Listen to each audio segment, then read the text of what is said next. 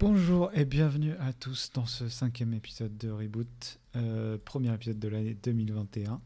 Alors, je suis, je suis donc Yunzo et Reboot, c'est un podcast euh, du suivi de l'actualité du, du jeu vidéo sur PC et je suis accompagné de Bud. Bud, salut. Salut à tous. Et de Laurent. Salut. Laurent. Salut. Alors, vous allez bien? Tout va bien? Ça va et toi? Ça va très bien. Très, très bien. Vous êtes, vous êtes chaud pour euh, cette première année complète, on espère, sur Reboot. On Bon. n'espère pas, on va le faire. On va le faire. Ouais, ouais, de toute façon, on va le faire, hein, on s'en fout des. On s'en fout des stats. Laisse parler les gens, j'ai envie de dire. Non, mais bon. Bon, voilà, alors si je fais un peu de pub d'ailleurs, est-ce que si vous pouvez, euh, vous appréciez le podcast, si vous pouvez vous abonner sur Twitter euh, et aussi sur SoundCloud, où, en fait, ça nous. On n'attend pas spécialement de, de sous ou de quoi que ce soit pour l'instant, en tout cas, mais euh, ça nous aiderait à jauger un peu euh, l'intérêt grandissant du podcast. C'est- franchement, c'est vraiment motivant. Euh, là, on a de plus en plus d'écoutes, même si ça reste modéré, bien sûr, et c'est quand même cool. Quoi. Donc, euh, on est, On est presque à des mi- dizaines d'écoutes. Ouais, non, mais c'est c'est pas mal. On a eu des, des gens qui sont revenus écouter les épisodes précédents, alors mer- merci beaucoup. Ouais, Et, merci à euh, ceux qui n'hésitez écoutent. pas à commenter aussi pour, euh, pour qu'on s'améliore, et, et voilà. Bon, je Ouais, vais pas et- là-dessus, mais... ouais, Non, mais le truc important quand même, ce que tu, ce que tu viens de dire, c'est, euh, pour le, enfin, pour le moment, et je pense que jamais de mon côté en tout cas, c'est pas à but lucratif. On fait ça pour se divertir et potentiellement amener des choses aux gens, nos avis, etc. Donc euh, voilà, le truc qui nous fait plaisir, c'est le nombre d'écoutes et les retours qualitatifs qu'on peut avoir. Ouais, voilà. Pas mieux. Donc, très bien. Alors, sans plus attendre, on va donc, déjà le sommaire. Alors, aujourd'hui, on va parler très rapidement de nos attentes 2021. On a sélectionné chacun un jeu, en fait, pour plutôt des jeux en fait qui, pour le coup, ont des dates de sortie plus ou moins fixées. Euh, je sais plus toi. Alors peut-être même déjà sorti. Ouais. alors peut-être même déjà sorti. Euh, bon, bien sûr, on, a- on attend plein de jeux, mais on, on va faire un jeu par personne pour, pour cette fois pas, pas- pas perdre trop de temps là-dessus non plus.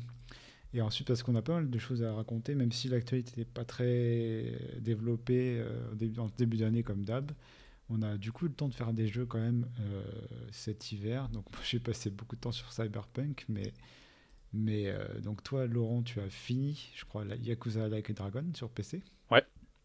Donc on va parler de ça. On a aussi pas mal entamé Demon Souls. Tu as pas fini, Bud, mais tu as pas mal Non. entamé, je pense. Je dois être à- aux deux tiers ou aux trois quarts, un truc comme ça. Après, c'est Ouais. difficile d'y jouer euh, parce qu'il faut jouer euh, dans le salon avec une grosse télé qui reflète et puis euh, une enfant qui ne peut pas voir à quoi je joue parce que c'est un peu trop violent. Ouais, c'est un peu dark. Et puis, euh, on reviendra peut-être dessus. Mais moi, je trouve que c'est vraiment pas adapté aux petites sessions, je trouve, ce jeu. Donc, euh, j'aime bien jouer quand j'ai une heure, deux heures devant moi au moins. Donc, c'est pas toujours facile, quoi. Alors, ouais, on en reparlera tout à l'heure, effectivement. Pas de petites sessions et puis pas les trucs hachés. Et du coup, moi, j'avais envie de revenir sur Hearthstone. C'est un jeu que je joue, euh, donc jeu de cartes de, de Blizzard, que je joue quasiment depuis la sortie, que j'ai une histoire euh, un peu compliquée avec. Mais, mais bon, globalement, c'est mon jeu un peu de auquel je joue presque tous les jours au final. Donc, euh, C'est ton et, une mini extension qui vient de sortir aussi, donc c'était l'occasion. Donc ouais, je vais- je vais revenir un petit peu là-dessus dans le cadre de notre restart. Et enfin, on aura du side screen assez varié, avec une petite thématique Yakuza pour Laurent et euh, une petite thématique euh, serial killer pour, pour Bud et moi. Un serial Euh, killer. parce que serial killer, voilà. Donc allez, c'est parti. Tout de suite, on commence par nos attentes 2021 avec toi, Bud. Et bah ouais, c'est moi qui vais commencer. Euh, je pense que il n'y a pas grand monde qui va être étonné, mais euh, le jeu que j'attends pour cette année, c'est Resident Evil Village, ou 8, ça dépend à qui vous demandez. Euh, c'est un, un jeu qui a été annoncé euh, l'an dernier pendant la conf euh, PS5, si je ne me trompe pas, euh, développé par Capcom, bien entendu, euh, qui va sortir. Et oui, on a une date depuis la semaine dernière, euh, le 7 mai 2021. Euh, Ouais. Donc c'est bien, il y a une date. D'ailleurs, ça avait leaké hein, pendant un moment, euh, si vous connaissez cette histoire de, euh, de hackers qui avaient piqué des datas au niveau de, de Capcom, qui a essayé de les faire chanter. Ouais, je me rappelle pas de ça. Ouais, ils ont essayé de les faire. Tous les mois, il y a une histoire comme ça maintenant. C'est dingue. hein. Ouais, ouais, en ce moment, ouais. Bah, tu sais, avec le télétravail, etc., euh, c'est de Ouais, pire en pire parce que la sécurité, forcément, est pas forcément très les... poussée. les Japonais et la cybersécurité, euh, Ouais. bon, une longue histoire. Ouais, une longue histoire. Mais dans tous les cas, ouais, ils ont fait chanter, Capcom n'a pas voulu payer, donc euh, les, les hackers ont divulgué, quelques informations, dont la sortie où ils avaient annoncé, je crois, en avril, tout compte fait, c'est le 7 mai, donc euh, l'info était plutôt vraie. Euh, donc c'est plutôt cool. Pourquoi je l'attends? Bah, C'est simple, j'ai une histoire d'amour avec les Resident Evil, le premier que j'ai fait sur PS1 pendant un été où je m'enfermais dans ma chambre dans le noir et je me faisais des, des kiffs. Ouais, je... enfin des kiffs, je sais pas si c'est des kiffs en fait, peut-être que je flippais grave, mais c'était super Ouais, cool. Franchement, le 1, on avait quoi? On avait 12 ans, du coup, un truc comme ça. Ouais, ça va être un truc comme ça, ouais. ouais. Et Je- euh, moi, je me chiais dessus, hein, franchement. Je sais même pas si je l'ai fini. hein, C'était euh, c'était dur, quoi. Et ben je l'ai fini tout seul dans ma chambre dans le noir. Ouais, je suis un malade aussi, j'ai vu euh, des films, genre à 8 ans, je voyais le l'exorciste quand même, donc euh, c'est peut-être que je suis un peu dérangé. Bref, passons à tout ça. Et euh, donc Resident Evil euh, 8, euh, sorti bientôt, cross-gen, donc euh, PS4, PS5, Xbox One, Xbox Ouais, ouais. Series, Bah, PC. pour toi, je suis un peu déçu pour ça, parce que forcément, euh, enfin, on pouvait s'y attendre, hein, mais bon, du coup, niveau technique, euh, Et ben ouais. C'est là où j'allais arriver justement avec la démo euh, qui est sortie euh, Maiden euh, la semaine dernière, pareil, sur euh, PS5 seulement, ce qui est un peu Ouais. dommage, mais bon, c'est du marketing, il y a hein, donc deux exclus sur PS5. Voilà. Ouais, Ouais. Une démo et un jeu qu'on va parler tout à l'heure. mais- exactement. Je suis à fond des démos exclus PS5. Mais ouais, c'est pas fou techniquement, graphiquement, c'est pas, incroyable. Par rapport certains vont 7, me dire. C'est- un peu mieux par rapport au 7 quand même, c'est plus beau, euh, Ouais. mais c'est pas. Il n'y a pas de quoi euh, se taper le cul par terre, comme j'aime le Ouais. dire. Bah, Et puis surtout, euh, quand on a des 3080 et qu'on met tout à fond sur PC, forcément on a du mal à voir Ouais, le, truc. Vas-y Laurent, pardon. Après Resident Evil, euh, enfin leur, leur table graphique, c'est c'est les décors quoi. Enfin le reste, euh, ok Ouais. le set, euh, t'es beaucoup mieux animé et tout ce genre de truc, mais euh, c'est plus l'ambiance qui, qui crée. Ouais, euh. c'est ouais, c'est la partie artistique surtout. C'est vrai que techniquement, ça a jamais été. euh, enfin, après, le Resident Evil euh, 2, quand même, il est quand même très beau, hein, le remake, euh, je trouve. Ouais. Donc, j'imagine que c'est au moins de ce calibre-là, quand même, le, le 8, de toute façon. Oui, oui, c'est oui, c'est quand même de ce niveau-là. hein. Je dis pas que c'est moche, hein, euh, ne, Ouais. ne vous méprenez pas, mais euh, c'est juste que euh, forcément, euh, encore, on sort de Cyberpunk. Alors il y a des gens qui vont dire oui, Cyberpunk c'est pas beau. Bah, avec nos machines ah, euh, sur PC, c'est magnifique. ouais. magnifique, exactement. Il y a Ray Tracing ou pas sur Resident Evil? De Alors, prévu, tu sais Honnêtement, j'ai pas euh, fait attention en jouant s'il y avait du ray tracing ou pas, et etc. etc. J'ai même pas regardé sur le net. Ouais. Euh, J'imagine que c'est ce qu'ils vont mettre parce que euh, pour différencier une PS4 d'une PS5, à part les temps de chargement et le ray tracing, je vois pas trop ce qu'il y a quoi. Mais rien de clair, je crois, pour l'instant. Non. Que- Enfin, j'ai pas trop regardé, mais ça m'est pas, sorti. C'est pas évident, quoi. Exactement. Ok, donc ça sort en Voilà. mai, donc on, on en reparlera à ce moment-là. Et euh, donc ça sort en même temps sur PC et sur PS5. Donc toi, tu le feras sur PC, j'imagine? Ouais, c'est, euh, c'est, je crois, il me semble que la sortie est, c'est un sim chip sur toutes les plateformes. Euh, et oui, clairement, ce sera PC pour moi. J'ai testé la démo euh, PS5 parce que PS5, euh, il y a- enfin, c'était une exclue. Est-ce qu'il y a un brave pour le faire en VR Euh, que Euh. P- PSVR encore, je crois. C'est ça le problème. Ils nous font que des trucs comme ça avec des exclus à la con. Euh, sur euh, le PSVR, c'est comme euh, Hitman, PSVR only. Donc bah non, il n'y aura pas de, de test. Sinon, oui, s'il était en VR sur PC, je le ferais en VR sur PC. Hmm. Malheureusement, c'est pas le cas. Mais ouais, on verra. Pour, euh, Après, moi, je pense que là, je suis toujours sur le Vive Pro. Enfin, juste une petite parenthèse sur le- la VR, mais j'attends quand même pas mal euh, des nouvelles du PSVR euh, numéro 2. Surtout s'il est sans fil, parce que niveau confort, le PSVR 1 était quand même pas mal, très léger. Donc, euh, tu l'as testé toi, PSVR, euh, Bud? Pas du tout. Pas du tout. Pas du tout. C'était, moi, j'étais quand même, euh, bon, au niveau écran et tout, c'était le bas de gamme, mais niveau confort, c'était vraiment pas mal. hein. Donc, moi, je suis curieux et peut-être que je prendrai celui-là du coup pour le prochain 4 VR. Si la VR reste un truc, euh, voilà. Bon, ça, c'est pas dit encore, hein, mais bon. Et apparemment, je regarde en ce moment même, hein, puisque voilà, je suis pas sûr que euh, ce soit même en VR sur PS5. Ouais. J'ai l'impression qu'il n'y a pas de VR du tout sur euh, Resident Evil 8. À savoir que Resident Evil 7 est passé VR euh, plus tard, hein. il n'est pas sorti en Day One. Ouais, mais c'est vrai que c'est vrai que Resident Evil 17 fait en VR euh, de- du début à la fin euh, gagne le respect franchement euh, de la plupart des gens parce que dis- disons que disons que passer euh, le, le tiers du jeu, ouais, je crois que c'est plus Voilà. action vers vers la fin, mais euh, c'est ça que tu veux dire, c'est que Ouais. euh, tu tu flippes plus trop au bout d'un moment quoi. la, la, la partie euh, bien flippante, euh, bien artistique, là, là où ils ont assuré, c'est euh, vraiment le début. Et c'est euh, Ouais. mémorable. J'ai fait, la démo qui correspond au début, je pense, dans le PSVR. C'est des extraits du début. Ouais, voilà, c'est ça, avec le repas, euh, mec euh, dans la cuisine et tout, qui trouve. Enfin, bon, bref, c'était horrible. Des, des gens charmants, Mais, tu euh, vois. Après, moi, je ne veux, pas- trop me la péter, mais, euh, mais quand même, j'ai fait Alien Isolation sur euh, l'Oculus DK2, et c'était à la fois un des meilleurs et pires moments de la vie, je pense. Parce que c'était incroyable, mais c'était aussi euh, très très stressant, quoi, franchement. En plus, il est long, hein, celui-là, il est 30 heures. euh, Ouais, limite trop as le temps long. de souffrir, quoi. Ouais, donc sans spoiler, bon, t'as quand même des passages. Ouais, je vais pas spoiler, mais qui sont vraiment. voilà. quoi. Mais à, à faire, après, je sais pas si c'est pas facilement accessible, mais euh, ça vaut le coup, moi, je trouve, euh, Alien Isolation en VR. Euh, pas facilement accessible, je veux dire, au point de vue technique, faut des patchs, faut des, des commandes console et tout, des trucs un peu galères à mettre en place, mais euh, bon. Et puis c'est qu'à la manette, il n'y a pas de mouvement, mais franchement, c'est intéressant. Ok, bon, merci Bud. Ensuite, on va passer à Laurent pour ta, ton attente 2021.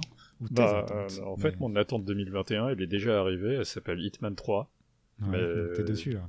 Je suis là. Et, et ça sera probablement euh, le, euh, le start euh, d'un prochain numéro. Le, le prochain, j'imagine. Ouais. euh, donc pour l'instant, Ouais, tu te laisses le temps de bien. Voilà, c'est un jeu quand même, il faut refaire les niveaux plusieurs fois et tout. pour- Ouais, je vais, je vais le poncer, tu vois. Ok. Et sinon, mon autre attente qui va potentiellement me faire acheter une console, ça serait Shin Megami Tensei 5. Ouais, c'est ça que j'allais dire, parce que t'as toujours Ouais. pas de Switch en fait. J'allais dire la même chose, j'allais dire, mais t'as pas de Switch, toi Non, il a pas de Non. Switch. Il attendait Bayonetta 3, mais je crois qu'il va devoir l'acheter avant. J'attends, euh, bah, parce que je connais Nintendo. Bon, ça, ça fait assez longtemps que je les pratique et je sais qu'ils sortent toujours des rééditions de leurs consoles. Et, euh, Ouais, je pense qu'il y a une spéciale euh, Mario, Mario, qui pourrait te plaire.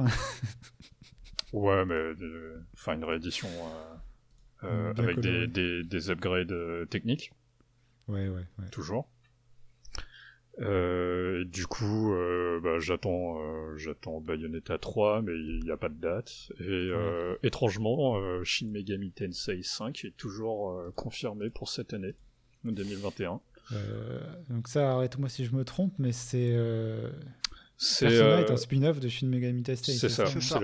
c'est la, licence originelle de, de Persona. Euh, Et du coup, je- rapidement, les différences entre les deux, c'est quoi? Alors j'en ai jamais fait, euh, mais je crois qu'ils sont full serious business. Euh, là où Persona, tu joues des écoliers, euh, là non, tu parles de fin du monde. Enfin, tu l'as aussi dans dans, dans Persona, mais là t'es plus limite post-apo, ce genre de truc. la, la structure du jeu, c'est structuré différemment ou c'est dans tes journées aussi de travail je sais pas. Je sais pas. C'est vraiment la pure curiosité qui fait que t'as envie de découvrir. euh, Voilà, je vais, je vais attendre les premiers retours euh, pour savoir si, si, si, s'il est aussi bon que ce que je peux l'espérer. Mais ça me fera peut-être acheter une Switch. Il y a une date ou pas du coup? Euh, non, ils ont juste dit 2021. Et aussi, euh, le, le truc très bizarre, c'est que c'est leur premier opus chez Atlus, je crois que c'est eux qui les développent, sur Unreal Engine. Oui, parce que le, le Japon vient de découvrir le moteur graphique. Tu vois, c'est- Waouh, il, au-delà des eaux. Incroyable. Euh, On va en reparler sur Yakuza, on va se marrer un petit peu. ok, donc ça, c'est cette, cette série Shin Megami Tensei, elle est sur PC aussi ou pas Euh, bah, y a euh, Shin Megami Tensei, non. Euh, pas disponible sur Steam. Elle est, je crois que le précédent opus, il était sur, sur 3DS. Ouais, Tu vois, ok. t'es- Donc c'est, euh, genre la, la série, elle est quasiment aussi vieille que nous, quoi.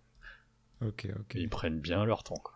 Ouais, parce que ça. Persona, c'est un spin-off et on est déjà au 5, donc... euh, ouais. C'est ça.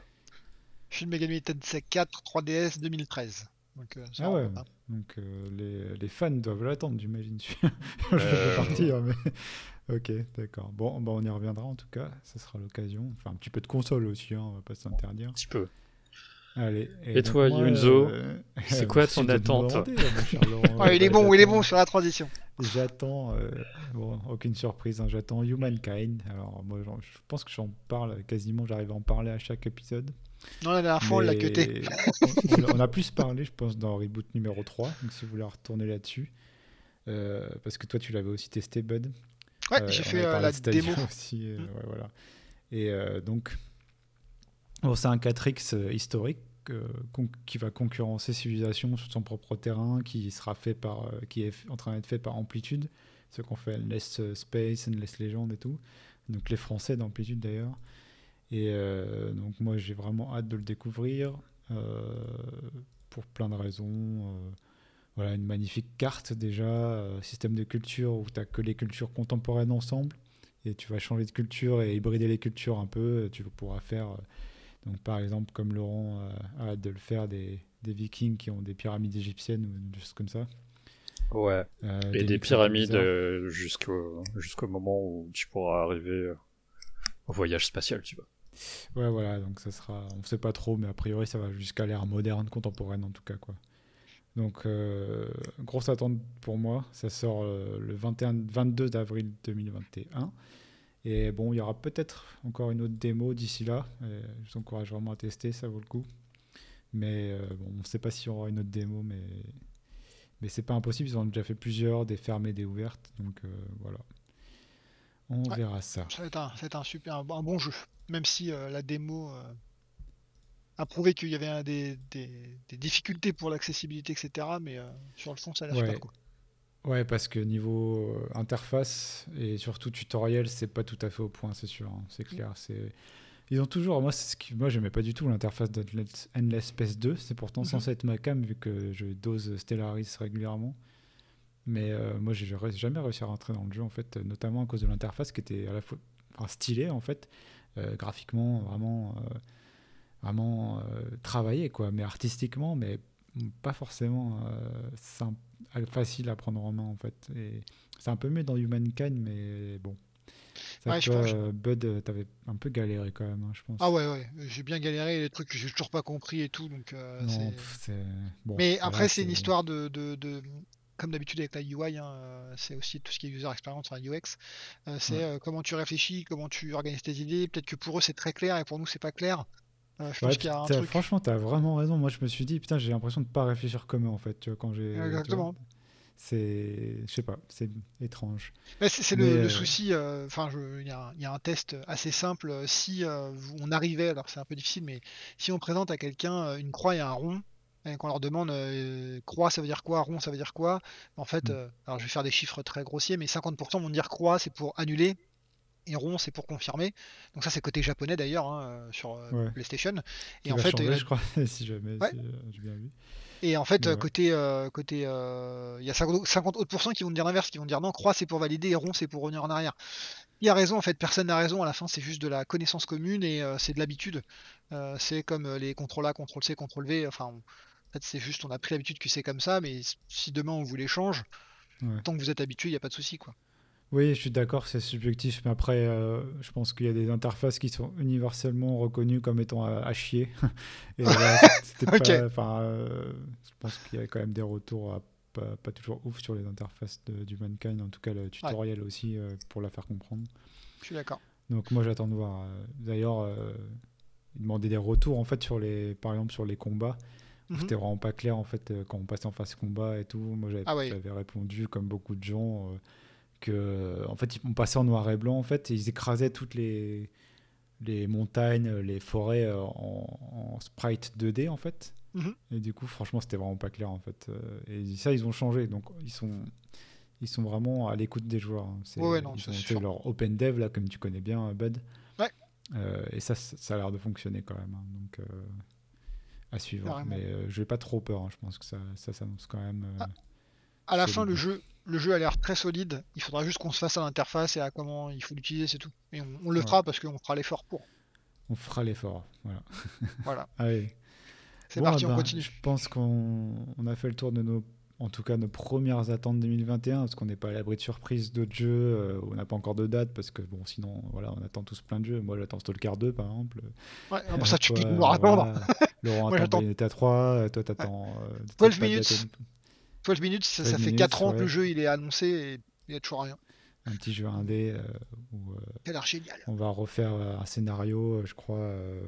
Ouais, c'est en fait 12 minutes qui se répètent où il se passe, je crois c'est un meurtre. Ouais, c'est un couple, je crois, dans un appartement vu du dessus et un mec sonne et il tue le couple et il va falloir refaire la scène jusqu'à ce qu'on arrive à s'en sortir, qui a l'air très alléchant, effectivement.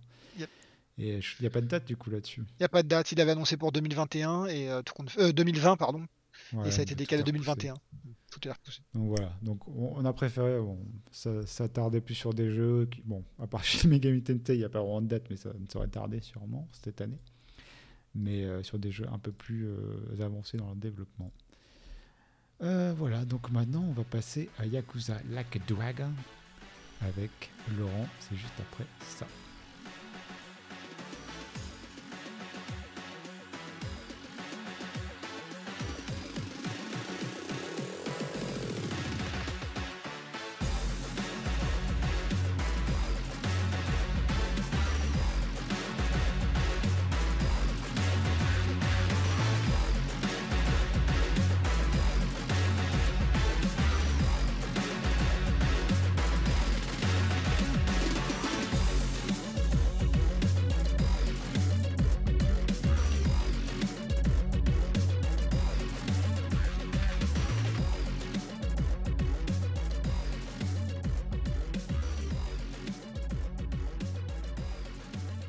Donc du coup, moi je vais vous parler de Yakuza Like a Dragon, et d'abord il va falloir que je vous parle de ma relation avec euh, la franchise Yakuza.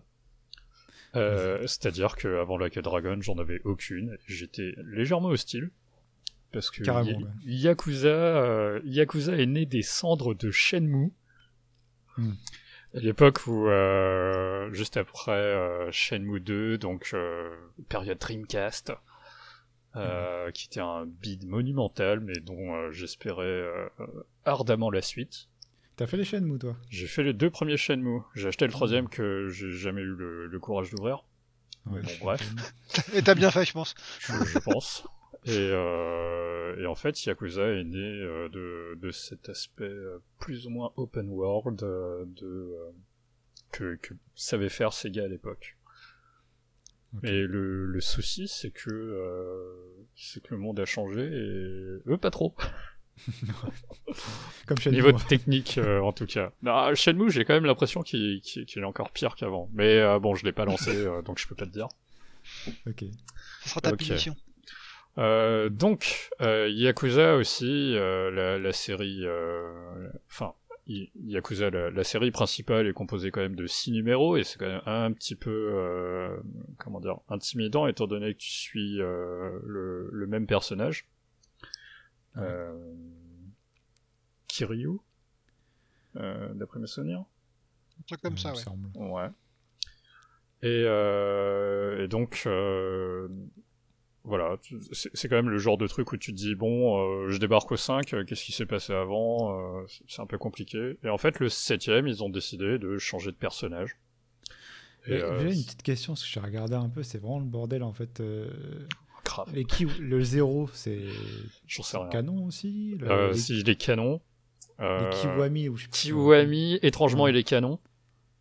Et du coup, Euh, c'est- en fait, il y en a, il y a 1, 2, 3, 4, 5, 6, plus 0, plus Kiwami 1, plus Kiwami 2, c'est ça? Euh, en fait, Kiwami, d'après ce que je sais, c'est euh, des remakes. Ah, ok. Mais il y a aussi, euh, il y a aussi euh, des, euh, des Yakuza qui se passent à une autre époque. Ouais. Enfin bon. Euh, bordel. genre période samouraï, tu vois. Là où c'est les premiers Yakuza. Ouais, d'accord. ouais, Voilà. Donc voilà, c'est une série euh, de ce que je sais, c'est euh, la série des darons quoi. C'est la série des des mecs euh, qui des des salaryman euh, qui qui ont euh, la nostalgie d'un temps passé à l'époque où, où ils étaient jeunes et ils jouaient aux jeux vidéo et qui maintenant ont pas beaucoup de temps et euh, ils, ils veulent ils ne veulent pas se prendre la tête. Et du coup, c'est un, un mini euh, open world, c'est ça ou... Euh, euh, Enfin, par rapport à par rapport aux standards d'aujourd'hui, euh, je peux je peux pas appeler ça un open world. C'est ridicule, tu vois. C'est c'est euh, Ouais. Trois quand même libre de choisir euh, parmi tes quêtes, tes activités, des trucs comme ça ou... ouais ouais ouais. Alors euh, en termes de superficie, euh, je te dirais que je, je sais pas, j'ai l'impression que le, le Zelda 3 là, euh, le Link to the Past, euh, il a l'air plus grand, tu vois. Ok. Dans, euh, période Super Nintendo, tu vois. Il y a quand Non, même c'est- deux mondes dans Zelda 3, donc euh, Ouais, c'est quand hein là, euh, là t'as, euh, t'es sur, euh, enfin, Yakuza 7, t'es sur trois, euh, trois quartiers, tu vois. Et Ouais, c'est, euh, à tout casser, ça doit être euh, une trentaine de pâtés de maison. Peut-être que c'est très dense, tu vois. Tu peux rentrer dans les bâtiments, euh, non? Euh, en fait, c'est, contrairement à, à Cyberpunk euh, que nous avons tous fini ici, ça, Mhm. ça déborde et ça dégueule d'activité. C'est, vraiment ça le, le délire du salaryman, c'est que euh, tu peux aller dans une salle d'arcade. Ouais. Et t'as les jeux en entier. Bon, après, euh, est-ce que t'as vraiment envie de jouer à Virtua Fighter? Euh, Sachant que c'est peut-être euh, l'un des jeux de combat les plus exigeants que tu puisses trouver au monde. Enfin, en 3D en tout cas. Mhm. Tu peux jouer Ouais, à Afterburner. impressionnant euh, pour moi, mais ouais. tu, tu peux. Enfin, t'as des, tu sais, t'as des jeux de grue là. Enfin, les. Les UFO catchers, qu'ils appellent ça. Où euh, tu. Enfin, c'est c'est le jeu de grue dans, dans les fêtes foraines où tu vas aller choper des peluches. Ah, cool ça. T'as plein de trucs comme ça, euh, t'as un, mini-jeu de baseball, t'as un mini-jeu de golf, euh, t'as plein de mini-jeux partout. J'ai passé un En temps incroyable dans, dans un tripot de mahjong, tu vois. Ouais, en fait, il y a quelque chose pour euh, chacun, parce que moi, le truc de l'attrape peluche, ça, me- ça me parle. hein, J'adore ça. ouais. Il va jouer, euh, il va acheter le jeu juste pour ça. Mais, Ouais, mais c'est bourré de mini-jeux. Et t'as aussi un autre truc, euh, c'est que euh, t'as t'as plein de boutiques. Enfin, euh, tu vois, comme dans n'importe quel RPG, tu peux acheter de la bouffe pour, euh, pour te soigner. Sauf que là, t'as... Enfin, le résultat sera le même. Tu vas toujours récupérer des, des, euh, des HP et des MP. Mais, euh, voilà, tu, tu peux, tu, peux, tu peux acheter du poulet frit. Tu, tu Ah, peux, cool. euh, tu peux acheter des Mais- brioches euh, de Ah, viande, tu, tu tu vois. sais comment me parler, euh, franchement. Du chocolat, du poulet et de Voilà. la patate. Et, et tu, tu peux euh, customiser aussi ton avatar ou... Non. Parce que c'est un avatar fixe. Non, non, non, non, là t'en demandes trop. de fringues. euh, là t'en demandes trop. Il n'y a même pas des tenues euh, spéciales. Alors, c'est euh, ce qui- ce qu'il faut dire aussi, c'est que Yakuza dans dans, dans les précédents opus, c'est des action RPG, enfin des ouais, plus ou moins des action RPG. Je Ouais. pense qu'il y a une partie RPG. Je les ai pas fait, donc euh, je parle sans savoir. Mais euh, comme dans Shenmue, t'apprends des compétences, ce genre de trucs, et t'as de l'XP. Et euh, voilà, tu vois. Voilà, plutôt action RPG. Là, t'es plus dans un RPG. Euh, Ouais. euh, pff, je dirais un FF. Euh, ce serait Combat lequel tour par tour, tactique, c'est ça? Combat tour par tour, il est pas tactique. Euh, je dirais FF. euh, ouais. On va dire 7. Non, plutôt, plutôt un Dragon Quest. Donc euh, tu peux changer de classe. Mhm. Et euh, pendant tes combats, t'as un costume qui est, euh, qui est dédié à ta classe. Et quand tu dis pas tactique, c'est c'est bourrin quand même ou... Non, c'est du JRPG en fait, ça qui veut dire Ouais, tactique pour lui, c'est du TRPG qui est euh, genre Final Fantasy Tactics. Euh, etc. Euh. C'est pas, pas de placement vraiment, en fait, c'est surtout euh, compétence au bon ça va être moment. compliqué. Euh, Alors, ça ressemble à Dragon Quest. À savoir que c'est du tour par tour, mais les personnages se déplacent pour euh, rendre un truc euh, dynamique. Ouais, ok. Sauf que c'est imprévisible. Euh, à savoir que tu sais pas euh, où est-ce que toi tu vas te déplacer, où est-ce que ton ennemi va se déplacer, et euh, il y, a, y a plein de trucs qui vont pas. Enfin, grosso modo, techniquement, le, le jeu, il est à l'ouest. Par rapport Ah, au date. standard, par rapport à ce que tu pourrais voir dans... dans euh, je crois que même GTA 5... Euh, enfin, c'est c'est la lune à côté, quoi. techniquement, c'est la lune à côté. Peut-être même, euh, peut-être même le premier Assassin's Creed euh, avec Ezio. Il est mieux. Tu veux dire euh, niveau En des termes- combats, des impacts, euh, des, des choses comme ça ou... Bah les, les combats, étant donné que t'es t'es dans du t'es dans du JRPG, euh, tu- t'as enfin t'as ta ligne et tu vas te friter contre une, autre ligne, t'as pas t'as pas spécialement d'impact. Enfin tu, tu le ressens pas l'impact. Mais euh, en termes de, de monde, en termes de, de collision, ce genre de truc, t'es à peu près à ce niveau-là quoi. Ouais, ça manque de... C'est pas peaufiné, quoi. C'est- Non, mais ils le feront jamais. Enfin, Yakuza, ça n'a jamais été connu pour, euh, pour être euh, un fleuron de la tech. Euh, et, euh, et en fait, là, ils se sont tapés un délire. Au début, c'est c'est venu d'un d'un mème de... Enfin, d'un poisson d'avril. Ouais. Où, euh, où ils ont dit, euh, oui, euh, Yakuza va devenir un Dragon Quest. Ouais, Et- De plus en plus, j'ai l'impression que les éditeurs ils utilisent les poissons d'avril pour tâter le terrain en fait. euh, Ouais, pour tester des trucs. Bah de, de- des quelques interviews euh, que, que j'ai pu trouver, en fait, euh, non, c'était vraiment un poisson d'avril. Et, euh, et le producteur euh, a dit, euh, bon allez banco, on retape tout, euh, tout ce qu'on peut retaper, on se le fait quoi. Bon, il y avait World of Warcraft aussi, je sais pas si vous vous souvenez, qui avait fait ça avec les pandas, et finalement il y avait une- vraiment une extension panda quoi. Donc, euh, Ouais. Bref. Et donc là, euh, tu suis euh, donc un nouveau personnage euh, qui est euh, qui est donc euh, bigger than life et qui s'appelle Ishiban euh, Ishiban Kazuga. Ouais. Euh, Un clochard, je crois, c'est ça? Non, en fait, au début, euh, alors au début, en fait, t'es un yakuza euh, euh, dans la grande ville. Je, je, je me souviens plus. Je crois que ça doit être l'équivalent de Tokyo, mais parce qu'ils ont modifié les noms. Euh, donc t'as Kamurocho qui doit être Kabukicho et ça doit être Tokyo, mais je suis pas sûr. Et euh, tu, tu sers, euh, tu sers donc ton, ton chef, ton chef qui, qui t'a sauvé la vie euh, alors que t'étais un petit con et que euh, tu faisais des conneries et que t'allais te faire buter par un autre gang de yakuza. Et euh, lui débarque euh, parce que t'as as juste name droppé son nom. Euh, le, le gang euh, qui, qui est en train de te séquestrer et qui va te buter euh, l'appel. Il te connaît pas. Il débarque. Il se coupe un petit doigt. et il te sauve la vie. Et donc, depuis, depuis ce jour-là, tu, tu lui voues une loyauté sans faille. Et, euh, et donc, euh, tu, tu commences, euh, il t'explique un petit peu les mécaniques, et, euh, et euh, il- tu, vas passer 18 ans en tôle pour un crime que t'as pas commis. Euh, tu vas, tu- en gros, tu, tu, vas prendre la place de quelqu'un, et tu, reviens, c'est la merde, et tu te retrouves. alors, si j'ai bien compris, ça, ça doit être Osaka, mais je suis pas sûr. Enfin, en gros, dans une autre ville. Et à ce moment-là, t'es un clochard. Et euh, bon, je, je te passe, je te passe la, la suite de l'histoire parce que ça fait partie du charme de, de cet opus. Mais il faut savoir que t'es, euh, en gros, t'es, euh, t'es, t'es aussi naïf que Sangoku, quoi. T'es- c'est vraiment, t'es, t'es écrit en mode shonen, euh, shonen Dragon Quest, euh, voilà quoi. Le, le cœur pur, comme on dit. Cœur pur quand t'es un Yakuza, c'est, c'est un peu paradoxal, mais voilà, c'est ça. Ouais, c'est- ils sont pas un paradoxe près, je pense. Euh, Euh, je, il me semble que les précédents étaient beaucoup plus. euh, Enfin, ils ont quand même un, un, un regard sur sur la situation, mais ils étaient beaucoup plus serious business, quoi. Ok. Euh, Alors, Il y a un truc, il y a un donc- truc que j'ai pas compris parce que tu dis que c'est un jeu pour les, euh, les comment les, les salaryman euh, Ouais. japonais, etc. euh, Mais euh, quand je regarde le temps qu'il faut pour euh, finir euh, alors, Super long. Like a Dragon, ouais, 45 Ah, super heures. long. Euh, super long. Moi, ma save, Tu elle l'as- a, tu l'as elle a fini 90, elle a 90 heures, tu vois.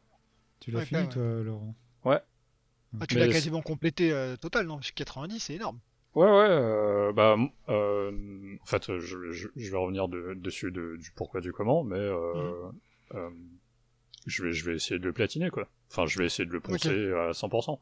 Mhm. et, et en fait, le truc, c'est que, euh, alors, si tu veux, enfin, tu, tu sais combien de temps à peu près. Enfin, le, la première fois, tu tu t'en rends pas compte, mais en gros, c'est si t'as deux heures devant toi, tu peux faire l'histoire. Ouais.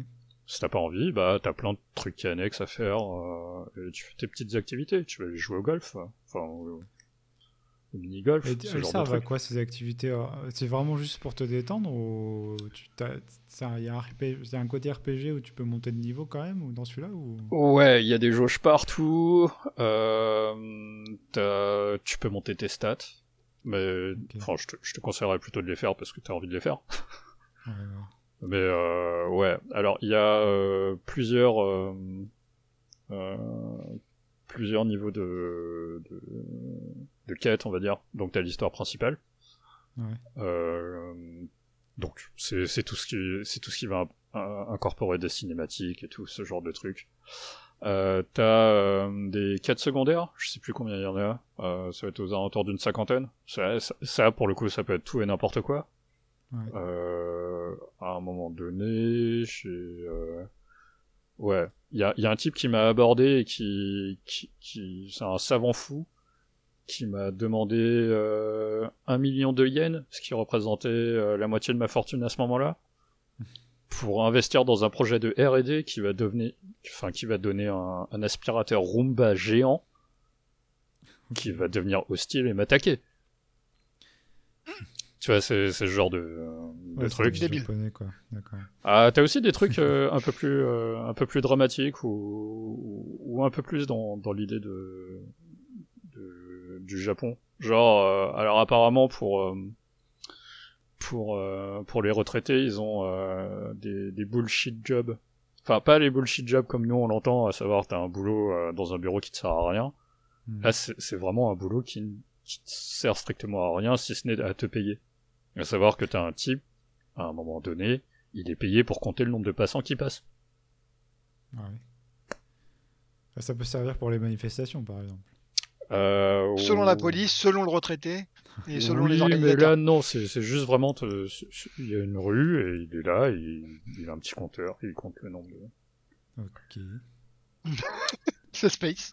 Voilà, bullshit job, juste pour... euh, parce que t'as pas de retraite, et qu'on va pas te... Enfin, le, le, le Japon ne veut pas que tu crèves de faim, bah on va te trouver un job miteux et pipeau pour que...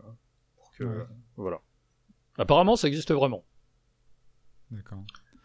Et Et, euh, et après, t'as plein de tâches euh, turbo débiles. À savoir, euh, va, va défoncer euh, 10 mobs de ce type, euh, euh, va me chercher des insectes, euh, tu vois, les, les trucs FedEx euh, ouais. standards euh, que, que tu pourras avoir dans, dans n'importe quel open Et world. du coup, euh, toi, t'as as, tu as envie de le platiner, tu l'as fini, t'as fait 90 heures. Je finis qu'est-ce- l'histoire principale, il y a euh, des donjons cachés, Ouais. Qu'est-ce qui te euh, pousse à faire tout ça en fait? Qu'est-ce que toi t'aimes pas trop les tu tu t'en fous en général des histoires dans les jeux et tout. Ouais, Donc, euh, mais en fait là, c'est euh, ce qu'il y a de ce qu'il y a d'assez surprenant, c'est que euh, c'est les thématiques qu'ils abordent. À savoir que euh, dans, dans la plupart des open world, euh, enfin la plupart des jeux occidentaux, c'est pas de politique. Hmm. Pas de politique, on ne parle pas de politique parce que parce que les gens des deux bords vont acheter les jeux, euh, donc voilà. ouais. Ils en auront rien à foutre. Dropkick dans ta gueule, euh, allez, on va se friter contre l'extrême droite japonaise. Et on y va, quoi. on y va. Donc ouais, c'est vraiment unique quoi. Les situations, les, les- Bah, contextes des quêtes sont uniques. C'est ça qui te qui t'intéresse en fait. C'est euh, c'est le subtil mélange entre euh, le, la, la tragédie de, de la société japonaise, telle que tu pourrais le voir dans, dans les, euh, les films de Koreeda ou de, ou de Takeshi Kitano, Ouais. enfin les, les drames sociaux, quoi. Et la débilité profonde que tu pourrais voir dans Takeshi's Castle. C'est vraiment le grand écart, quoi. Et du coup ça va, ça tient la route sur la durée. Tu vois, c'est- ça devient pas lourd des fois. euh, Bah, quand en, trop dans en fait, le truc, euh, c'est que euh, c'est euh, c'est assez, c'est assez équilibré. Parce que tu sais, tu sais à peu près ce que tu vas trouver. Donc, quand t'as envie d'un truc débile, tu sais où le trouver. Quand t'as envie d'un truc dramatique, tu, sais où le trouver. ouais, selon et- ton humeur en fait, tu vas aller voir. Ouais. Et c'est franchement, si t'as pas, si t'as pas les deux, euh, c'est quand même assez hardcore. Quoi. Ça, Ouais. c'est- Enfin, Donc finalement, il arrive à trouver l'équilibre entre euh, quête euh, drôle, fun, absurde, originale et l'émotion un peu, enfin des choses un peu plus ouais. Enfin, c'est disons que c'est la présence des deux qui fait que toi, tu vas pouvoir trouver ton propre équilibre. Ouais, tu te le fais toi-même en fait ton équilibre. Voilà. Ok. Et euh, ok, bah, c'est intéressant tout ça. Franchement, ça me donnerait presque, presque envie de jouer. Ouais, moi, Non, je, Mais Non, c'est là où je veux tâter. c'est c'est là où euh, c'est c'est là où euh, on, va on va rentrer euh, on va rentrer dans l'art. C'est qu'en fait Ouais. c'est la première fois qu'ils font un RPG. Ouais. C'est cassé. C'est c'est- c'est cassé, ça marche pas quoi. C'est euh, en fait niveau, des combats, parce que normalement les combats en RPG c'est souvent euh, une grosse partie du jeu. Donc c'est à ça que tu fais référence du coup? Les Ouais. sont- euh, ils savent pas gérer euh, ils savent pas gérer l'économie, ils savent pas gérer la, la rareté des des spawns et tout ce genre de trucs. Ouais. Tu vois, c'est comme. Qu'est-ce que je disais? C'est Firaxis. Firaxis, euh, quand il te sort un XCOM, je sais pas, j'ai l'impression que Ah, c'est calibré, calibré, euh, hein. c'est Ah ouais. calibré au poil de cul, Ouais, quoi. ouais. Euh, là, t'es là, en fait, tu te retrouves euh, à certains moments, en fait, tu pourras pas gagner, ou alors tu vas vraiment galérer. Parce que t'as pas le type avec l'attaque qu'il te faut. Ah oui, c'est mal équilibré, hein, vraiment. C'est ça. Ouais, c'est ouais, c'est même plus que de l'équilibrage, en fait, c'est de proposer un- différentes manières de gagner. Euh, Ouais. Ça. Comme tu dis, si t'as pas le bon gars avec la bonne technique, avec la bonne, le bon skill, tu Ouais, peux pas ça, gagner. Ça, c'est vraiment pénible dans les jeux quand, Ouais. quand t'es coincé comme ça. hein, ouais. Ouais, Pareil, t'as aussi- tu- Et en- alors enfin je sais pas parce que j'ai pas joué à Yakuza, mais quand on te permet de changer n'importe quel perso n'importe quand et que ce perso a levelé sans avoir joué avec lui, ça peut peut-être aller. Mais euh, si en plus le mec il ne level pas, euh, il y a plein de jeux qui sont comme ça où il faut vraiment que tu joues avec eux pour qu'ils level, bah là t'es dans la merde parce qu'en fait le bon perso il est level maintenant, 3. ça, hein. Ouais. C'est ça.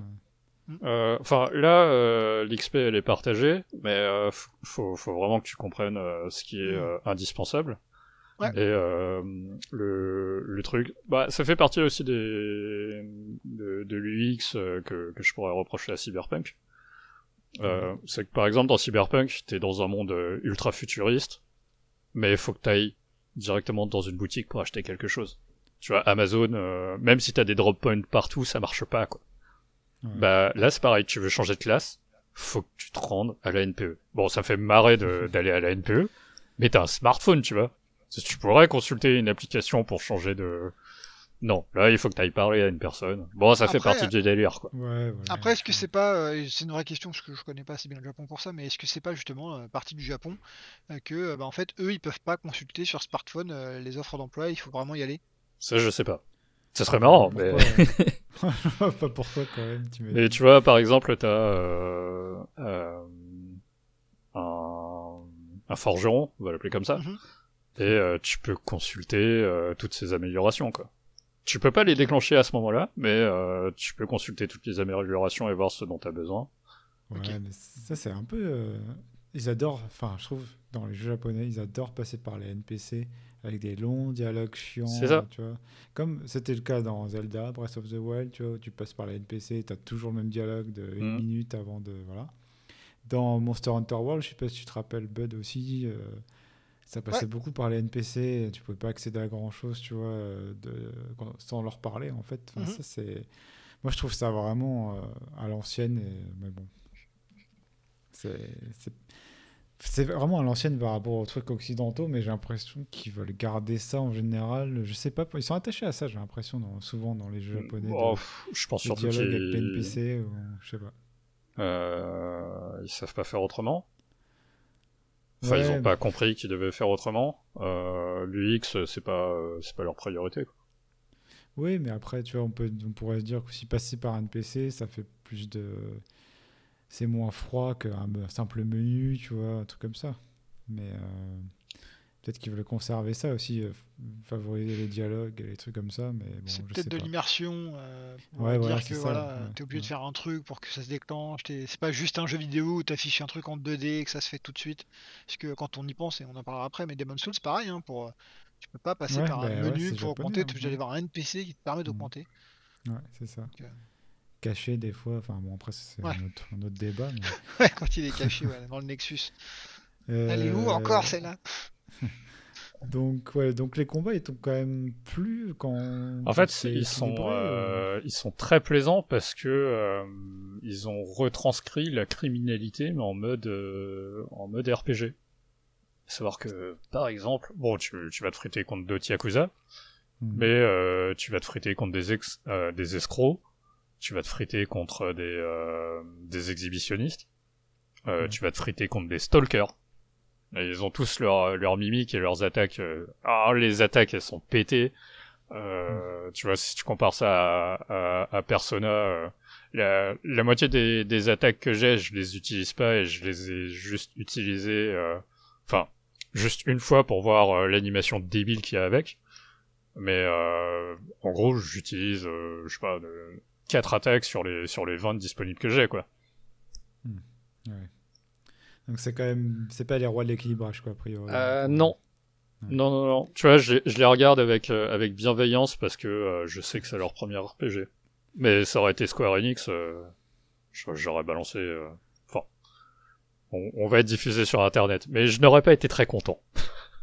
Après, Ok. euh, je je pense qu'ils venaient pas pour euh, défoncer les RPG, euh, les Non, pour ils, faire ils mieux. sont, ils sont vraiment là en mode RPG LOL, quoi.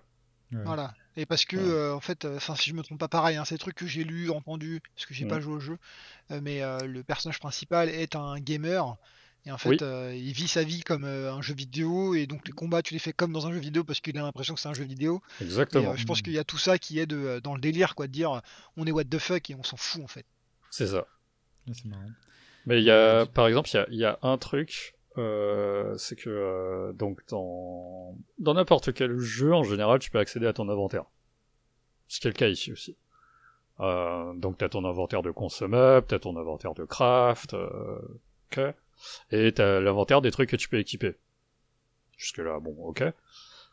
Euh, le truc, c'est que euh, tu vois tout ce que tu peux équiper et euh, qui peut l'équiper? Euh, sauf que là, en fait, tu ne peux voir euh, les éléments équipables que euh, chez euh, ch- chez un vendeur Mhm. ou euh, si tu as déjà la classe qu'il faut. Ah oui, c'est pénible ça quand même. T'as pas le menu avec vraiment tout ce que t'as dans ta besace. Il faut Ouais. que euh, bon, voilà quoi. D'accord. Ouais, Il n'y a pas beaucoup de qualité de vie en fait. euh, C'est ce que je veux dire, c'est encore un euh, chouette design, mais ouais, euh, la Ouais. quality of life est pas top parce que, euh, et- en gros, ils, ils font tout pour te mettre des barrières et pour dire c'est pénible, comme dans la vraie vie, entre guillemets. Sauf que quand je joue, je peux me faire crois, chier, moi, je, perso. je crois que c'est vraiment, je crois que c'est vraiment juste, bah, ils savent pas faire quoi. Enfin, ils Ouais, savent pas faire. ils se sont dit c'est- bon, ok, vas-y, ça doit passer en quoi. Peut-être c'est pas leur priorité quoi. Mais d'ailleurs le jeu il... il est sorti quand en fait euh, Il est sorti en Fin de l'année dernière, non? fin de l'année dernière, avant Cyberpunk. Ouais, il y a pas si longtemps que ça, mais il a évolué un peu, il a patché. euh, Qu'est-ce qui s'est passé? Oui, ils ont patché. euh, je crois qu'il y a un peu moins de crash. Bah, il, il est pas aussi, euh, il est pas aussi catastrophique que Cyberpunk, mais euh, bon, il avait quand même euh, deux trois crashs et des, des comportements chelous. Mais euh, 16 janvier 2020 sur PlayStation 4 au Japon et Ok. 10 novembre 2020 euh, dans le reste du monde. Ouais, donc il n'y a pas un suivi extraordinaire en fait sur, sur ce genre de jeu. On dirait. Non, Ouais. euh, en enfin, d'après ce que je sais, je crois que t'en as un par an. Et euh, c'est vraiment le jeu. euh, ce serait l'équivalent d'un FIFA chez nous, tu vois. Et il corrige les bugs et après il passe à autre chose quoi. C'est ça. Parce que nous, euh, dans Reboot, euh, on aime bien les jeux qui ont des bons suivis. Alors là, c'est carton rouge. Hein. Bah là, t'as des DLC, euh, Ouais, c'est d'autres classes qui, à mon avis, ne te serviront à rien. Super. Euh, payant, j'imagine? Oui, oui, oui. Ouais, Oh bah, Voilà, D'accord. là je regarde un petit peu les patchs, euh, ils disent que le 22 décembre ils ont livré une 1.06, le 16 décembre une 1.05, mais euh, vu les chiffres c'est des updates ultra mineurs en fait, c'est juste pour fixer des bugs. Ouais. C'est Ouais. tout. Donc ils vont pas, en fait, a priori, ils vont jamais retoucher l'interface ou ce genre de truc, quoi. C'est pas. Oh pas non, leur oh carton, non. quoi. Ok, Oh non. bon. Mais soyez prévenus alors. Bon, on va, on va terminer là-dessus. Euh, alors toi, bon, je pense que tu recommandes quand même. T'es content d'avoir découvert la série avec celui-là? Alors c'est le meilleur pour découvrir la série à mon avis, euh, parce que c'est un nouveau personnage et que euh, euh, voilà t'as pas à être intimidé par le poids de la licence, Mhm. euh, parce que parce que c'est une série, enfin c'est une série numérotée et que euh, y a une succession d'événements. Ouais. Euh, donc L'histoire est quand même importante a priori. Enfin, Ouais. ouais, euh, ouais. là, un des intérêts du jeu. Ouais. Après, euh, si tu t'attends à euh, un RPG du, du niveau de Persona ou d'un Final Fantasy ou ou des euh, ne serait-ce que alors je l'ai pas fait mais je dirais Octopus Traveler ou Bravely Default, Ouais. tu vois en termes de en termes de système et tout, euh, non, t'oublies, t'es t'es pas là pour ça. Faut- Enfin, faut pas y aller pour ça quoi.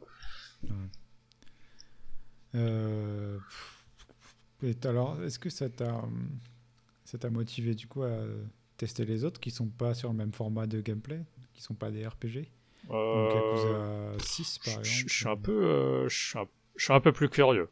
Je, je te dirais pas que, que, que je vais les faire, euh, forcément, mais si l'occasion se présente, euh, pourquoi pas. Ok, bon. Eh ben, en tout cas, euh, ils vont tous être disponibles sur PC. Après, j'ai fait mes petites recherches. Donc a priori, euh, si Kiwami euh, sont bien des remakes du 1 et du 2, on aura le 1 et 2 sont déjà disponibles sur Steam et le 3, 4, 5 arrive sur PC le 28 janvier. Euh, sur le Game Pass aussi, pour toi Bud par exemple, si tu veux tester. Et sur Ouais. Steam. Et apparemment le Yakuza 6 arrive le 25 mars. Donc euh, on aura toute la série Yakuza pour les amateurs. dont je ne fais pas partie, je pense. Mais c'est vrai que euh, à la limite, si je testais un, je testerais comme toi le Like a Dragon, euh, Laurent, parce que les combats un peu RPG. T'as joué à la manette ou au clavier Ah, ils disent de jouer à la manette. T'as joué à la manette du coup, toi aussi ouais, ouais. Non, c'est euh, c'est infaisable. C'est infaisable au clavier, ok. Bon, encore un carton rouge pour euh, reboot, hein, franchement. Carton, carton jaune, allez, on va être sympa. Carton jaune, carton jaune. Le prochain, c'est un carton rouge. euh, ouais, donc, ok, mais merci beaucoup euh, Laurent pour cette, euh, cette euh, overview, on va dire, de ce test en fait de Yakuza. Bon, on met pas de notes, hein, mais tu recommandes quand même. Si t'es curieux de, de voir du Japon, ouais. De, de voir toute la folie du Japon, quoi. Peut-être pas pour 90 heures, mais en fait, je pense que je commencerai d'abord par Persona euh, si je devais en faire un dans le, le style RPG un peu japonisant. Ouais, là pour le coup, euh, bon, c'est un peu chiant de, de se taper euh, les cours, mais euh, Mm. ouais. Je te conseillerais plutôt celui-là. euh, Au moins le, le système de, de RPG, il est, il est aux petits oignons, quoi. Ouais, ça, ça, ça me tente plus. Et peut-être que si je suis saucé, je ferai peut-être Yakuza plus tard. Ouais. Bon, le rendez-vous, euh, on va plus dire pas pris. mais envisagé. Bon, allez, on va passer à, à Demon's Souls maintenant avec Bud. C'est juste après ceci.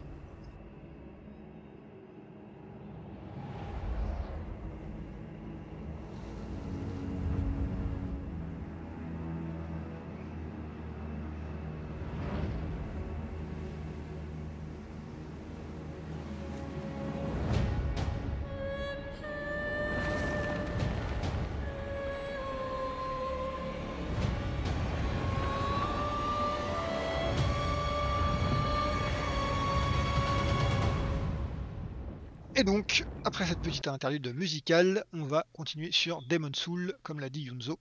Euh, et ben, euh, bah, on a un petit peu abusé, puisqu'on va parler d'un jeu console au lieu de parler de, de jeu PC. Bouh, bouh, bouh, bouh, bouh. Bah, Moi, moi, il était sur PC, même si c'est un jeu console. Ouais, mais ça c'est la faute de, de, de Sony qui avait annoncé que le jeu serait sur PC. Je vous rappelle, sur la première euh, conf, ils avaient ouais marqué euh, disponible sur PC, ouais. Et ils sont euh, rattrapés le lendemain en disant non, non, c'est complètement faux, euh, ça sera que sur PS5. Mais bon, c'est Ouais, assez on a euh, acheté une PS5, on veut rentabiliser quoi, merde. un minimum, ouais. Ouais, c'est vrai qu'à 580 balles de jeu, on peut en parler tout de suite si tu veux. Il faut bien rentabiliser Ouais, un pff, minimum. ouais, on conclura à la fin. On je pense, conclura, parce ouais. que ça Ouais. vaut 580 euros. Bon, Ça fait cher le presse-papier, euh, je trouve. Exactement. Et donc bah ouais, euh, Demon's Soul, la seule vraie exclue PS5 avec euh, Mhm. même ouais j'allais dire Spider-Man mais non puisque Spider-Man est sorti sur PS4. Donc non c'est vraiment la seule euh, et unique Ouais, euh, exclue PS5, euh, le seul jeu. Euh, mais ça va pas tarder à changer puisqu'il y a pas mal de jeux qui vont, enfin pas mal, c'est un grand terme. Il y a quelques jeux qui vont sortir euh, dans euh, les prochains mois.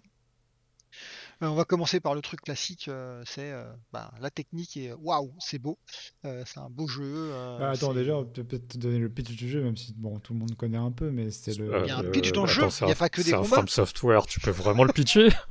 Non, mais c'est le premier From Software, quoi. Après, tout le monde sait ça, je pense, mais c'est le premier From Software, euh, premier Souls, en fait, qui a donné euh, lieu Ouais. à près de tous les Dark Souls. Ouais, Oui, non, parce qu'ils ont fait aussi Armored Core, mais c'est un peu trop japonais pour vous, je pense. Oui, non, pas Ouais. leur premier jeu, mais leur premier de la. la- Leur premier Souls, on va dire. c'est vrai. Ouais, de l'univers, en tout cas, Souls. Mais euh, honnêtement, euh, j'aurais du mal à le pitcher. je, je- si, enfin, Bah, une idée, euh, Yunzo, vas-y, parce que moi, c'est juste. Un euh, action RPG, quoi, on peut dire, je pense. Oui, ça, on est d'accord. Un action RPG vraiment euh, qui se caractérise par euh, un peu sans pitié quand même euh, au niveau des difficultés. Oui. Euh, Bah, les il a- gens, souvent on dit a- oui mais c'est juste et tout. Moi je trouve que c'est pas toujours juste. hein. Je suis pas vraiment d'accord parce que quand tu Il peux a- mourir en un coup et que tu as un vieux trou et que par exemple la prison de l'espoir, t'as- il fait tout noir, tu as un trou et tu meurs en un coup, bah moi je trouve pas ça très juste, je suis désolé. Mais bon. Il a euh, penses, créé euh. toute une philosophie de, de gameplay, de, euh, de guide good, euh, un peu Ouais, toxique, mais- euh, de... Ouais. euh, d'exigence, euh, de euh, faut que tu te souviennes de tous ces putains de patterns euh, partout. Ouais, mais c'est vraiment die and retry quoi. Il y a des choses franchement quand tu découvres, tu peux pas faire autrement que mourir en fait euh, quasiment et, et de le pour pour apprendre quoi. Donc Mais il y a un peu plus que ça aussi. Enfin, je veux dire, je j'ai des très très vieux souvenirs de Aladdin sur, je crois que c'était sur Macintosh. non, Prince of Persia. Ouais. Le, le tout premier là, en, en noir et blanc. Euh, voilà, pareil. hein, tu, tu te prends un coup, tu meurs. euh, tu tombes, tu meurs. euh, T'es supposé terminer le jeu en moins de 45 minutes. euh. Le premier, Ouais. euh, le premier euh, Prince of Persia était vraiment basé sur le Die and Retry. Hein. Ouais. C'est ah, mais c'est- du coup c'est la c'est ouais, différence. c'est une question pour vous en fait. Est-ce que le die and retry ou au premier essai, tu peux pas faire autrement que mourir? Vous trouvez ça juste en fait comme difficulté? Je suis alors je suis pas complètement d'accord. euh, donc alors euh, pour rappel, euh, donc moi j'ai pas pitché le jeu parce que moi je joue pas à ces jeux-là trop pour l'histoire. Franchement. Non mais euh, juste voilà. Le type, d'accord. ouais, le type de jeu pour moi c'est un jeu de combat qui est très demandeur sur ton exécution au niveau du pad et au niveau de ton de ta perception des, des ennemis, etc. Et il faut vraiment euh, que tu euh, apprennes les patterns, comme vient de le dire euh, Laurent, et tu dois les reproduire et surtout ne pas stresser. Le problème qu'il y a, c'est dès que tu commences un peu à stresser et à suer, c'est fini, c'est là où tout part en sucette. Mais pourquoi on est arrivé là, c'est que il y a du die and retry, je suis assez d'accord avec toi, Yunzo, mais quand même, il faut noter que si tu prends ton temps, que tu euh, ne rushes pas les boss, les ennemis, etc., tu prends le temps de les observer un peu de loin, tu peux voir leurs patterns et te les faire sans avoir besoin de, euh, de, de, de retry justement. Maintenant, rappelez-vous, euh, donc euh, j'ai fini, alors j'ai commencé la, la série avec Demon Souls euh, 2009. J'ai pas joué très longtemps parce qu'en fait j'ai pas j'ai pas accroché à cette époque. euh, C'était vraiment trop rough et trop difficile. Euh, et puis surtout j'étais tout seul à jouer. Euh, Demon Souls 2, je l'ai fait avec un collègue. Et là c'est passé un peu plus facilement. J'avais quelqu'un qui me tenait la main. Dark Souls Euh, 2. Dark Souls 2, pardon. Ouais, Dark Souls 2, bien entendu, je voulais pas te dire. Et euh, celui d'avant, tu disais Dark Souls ou Demon Souls Non, Demon Souls. J'ai commencé Demon Souls. J'ai Ouais. pas, pas fait- Dark Souls 1. Ok. J'ai fait Dark Souls 2, je l'ai fini. J'ai fait donc après un peu Dark Souls 1, mais je l'ai pas fini. Dark Souls 3, je l'ai bien fait, mais pas fini. Bloodborne platiné. Donc pourquoi Ouais. j'arrive à tout ça hein C'est pas pour dire, eh les gars, je suis trop fort, j'ai fini plein de jeux euh, From. Euh, non, c'est juste pour dire que plaisir. non, non, c'est surtout qu'à un moment donné, je pense que euh, en fait, on, on s'est fait tellement mal qu'on a appris à, euh, à avoir mal et à apprendre. Euh, En fait, toi, t'as as eu besoin d'avoir un peu quelqu'un euh, qui Ouais. faisait un peu en parallèle de toi pour te garder motivé finalement, non J'ai l'impression. Alors pour me garder motivé, puis qu'on joue ensemble, des fois on se posait à deux sur le, le PC, à l'époque c'était sur PC qu'on a fait Dark Souls 2, Ouais. on se posait à deux pour apprendre, pour dire ah t'as vu j'ai appris ça, regarde faut faire ça comme ça machin. Donc en fait Ouais. on, on se on se on se chauffait c'était avec Coco euh, que tu connais euh, Yunzo. Ouais. Euh, voilà et en fait euh, c'était on, on a réussi à jouer et franchement si j'avais joué tout seul peut-être ça aurait été difficile. Vraiment. Ouais. Donc tout ça pour dire bon, ouais, comme, juste comme tout le monde sait aussi sûrement, il y a, y a une espèce de, de, de coopération dans le jeu avec les sous forme de fantômes qui te laissent des messages, qui te, tu peux voir les morts des autres gens. Mais bon. alors pour info euh, sur Demon Soul, Dark Soul 1, je crois aussi, euh, c'était très difficile de se trouver euh, entre copains, entre guillemets, entre amis. ça, c'est entre... pour jouer ensemble vraiment dans la même partie, c'est ça? Ouais, c'est ça exactement. C'était quand même Ouais. très compliqué. Dark Souls 2, ils ont commencé à faciliter. Dark Souls 3 euh, et Bloodborne, super facile. Il me semble qu'il y avait des seeds. Donc en fait, il fallait juste passer un mot de passe ou un seed à quelqu'un et la personne pouvait te rejoindre directement. Sous couvert que bien entendu, il avait ou elle avait les... la bonne forme. Parce que vous savez que euh, il faut être un hollow, si je me trompe pas pour le terme en anglais. Euh, pour- crois, Ouais, Ouais, ça, en fait, il faut être mort pour pouvoir. Non. Ouais, il faut être mort pour rejoindre quelqu'un qui a envie dans sa partie et pour pouvoir ensuite battre un boss. Et quand c'est fait, on revient en vie nous aussi. C'est donc ça. Ouais, exactement. Ouais. Alors, ça, c'est le genre de truc. Alors, bah, on peut. Je pense qu'on on, on jump un peu sur différentes, euh, différentes questions Mhm. qu'on pourrait se poser. Euh, c'est assez intéressant ce que tu viens de dire, euh, Laurent. C'est ah, c'est donc ça. Ouais, il y a plein de. Et c'est les, les jeux From, hein, mais il y a plein de concepts qui sont what the fuck, pas obscur, pas obscur fait exprès. Exact. Ouais, voilà. Et Demon Soul, je pense que c'est le plus obscur pour moi, avec leur truc de euh, pure white euh, et pure euh, dark, ou je sais plus quoi là. ouais. Voilà. Et, et c'est what, what the fuck, je comprends rien, je comprends pas pourquoi Ouais. ça augmente, pourquoi ça descend. Euh, même, alors on parlait d'interface tout à l'heure sur Humankind, bah là c'est pareil. Des fois je Mm. regarde le petit œil et je me dis, c'est plutôt white ou c'est plutôt dark? Bah, En fait, je comprends pas. Donc j'ai lâché l'affaire. J'ai dit, allez, vas-y, fais chier. Je lâche Ouais, l'affaire je, avec je ça. sais pas ce que t'en penses, toi, Bud. Moi, je- je- j'ai du mal avec les jeux euh, où, t'as pas, où les règles sont pas clairement exposées, en fait. Et Alors, du coup, euh, tous les Souls, ça m'agace un peu, en fait. Tu Ouais. dis- en fait, tu, du coup, bah, tu fais faire quoi? Tu vas chercher sur un wiki, quoi. Parce Ouais. que t'as pas, t'as pas 10 heures à perdre pour. euh, Enfin, voilà. ah bah oui, euh, personnellement, je joue. euh, alors, pas forcément Demon Soul, puisque pour moi il est plus simple. On y reviendra sûrement plus tard. Mm. Mais les premiers jeux que j'ai fait, ouais, j'avais un wiki à côté avec une tablette ou un PC portable ou un truc comme ça pour pouvoir poser une question à quoi sert cette clé, comment je peux libérer ce gars-là qui est dans une prison. Maintenant, ça m'est arrivé aussi sur Demon Soul en fait. Il y a un gars dans la Prison of Hope, la prison de l'espoir, où en fait il est enfermé, je trouve pas la clé, je me dis.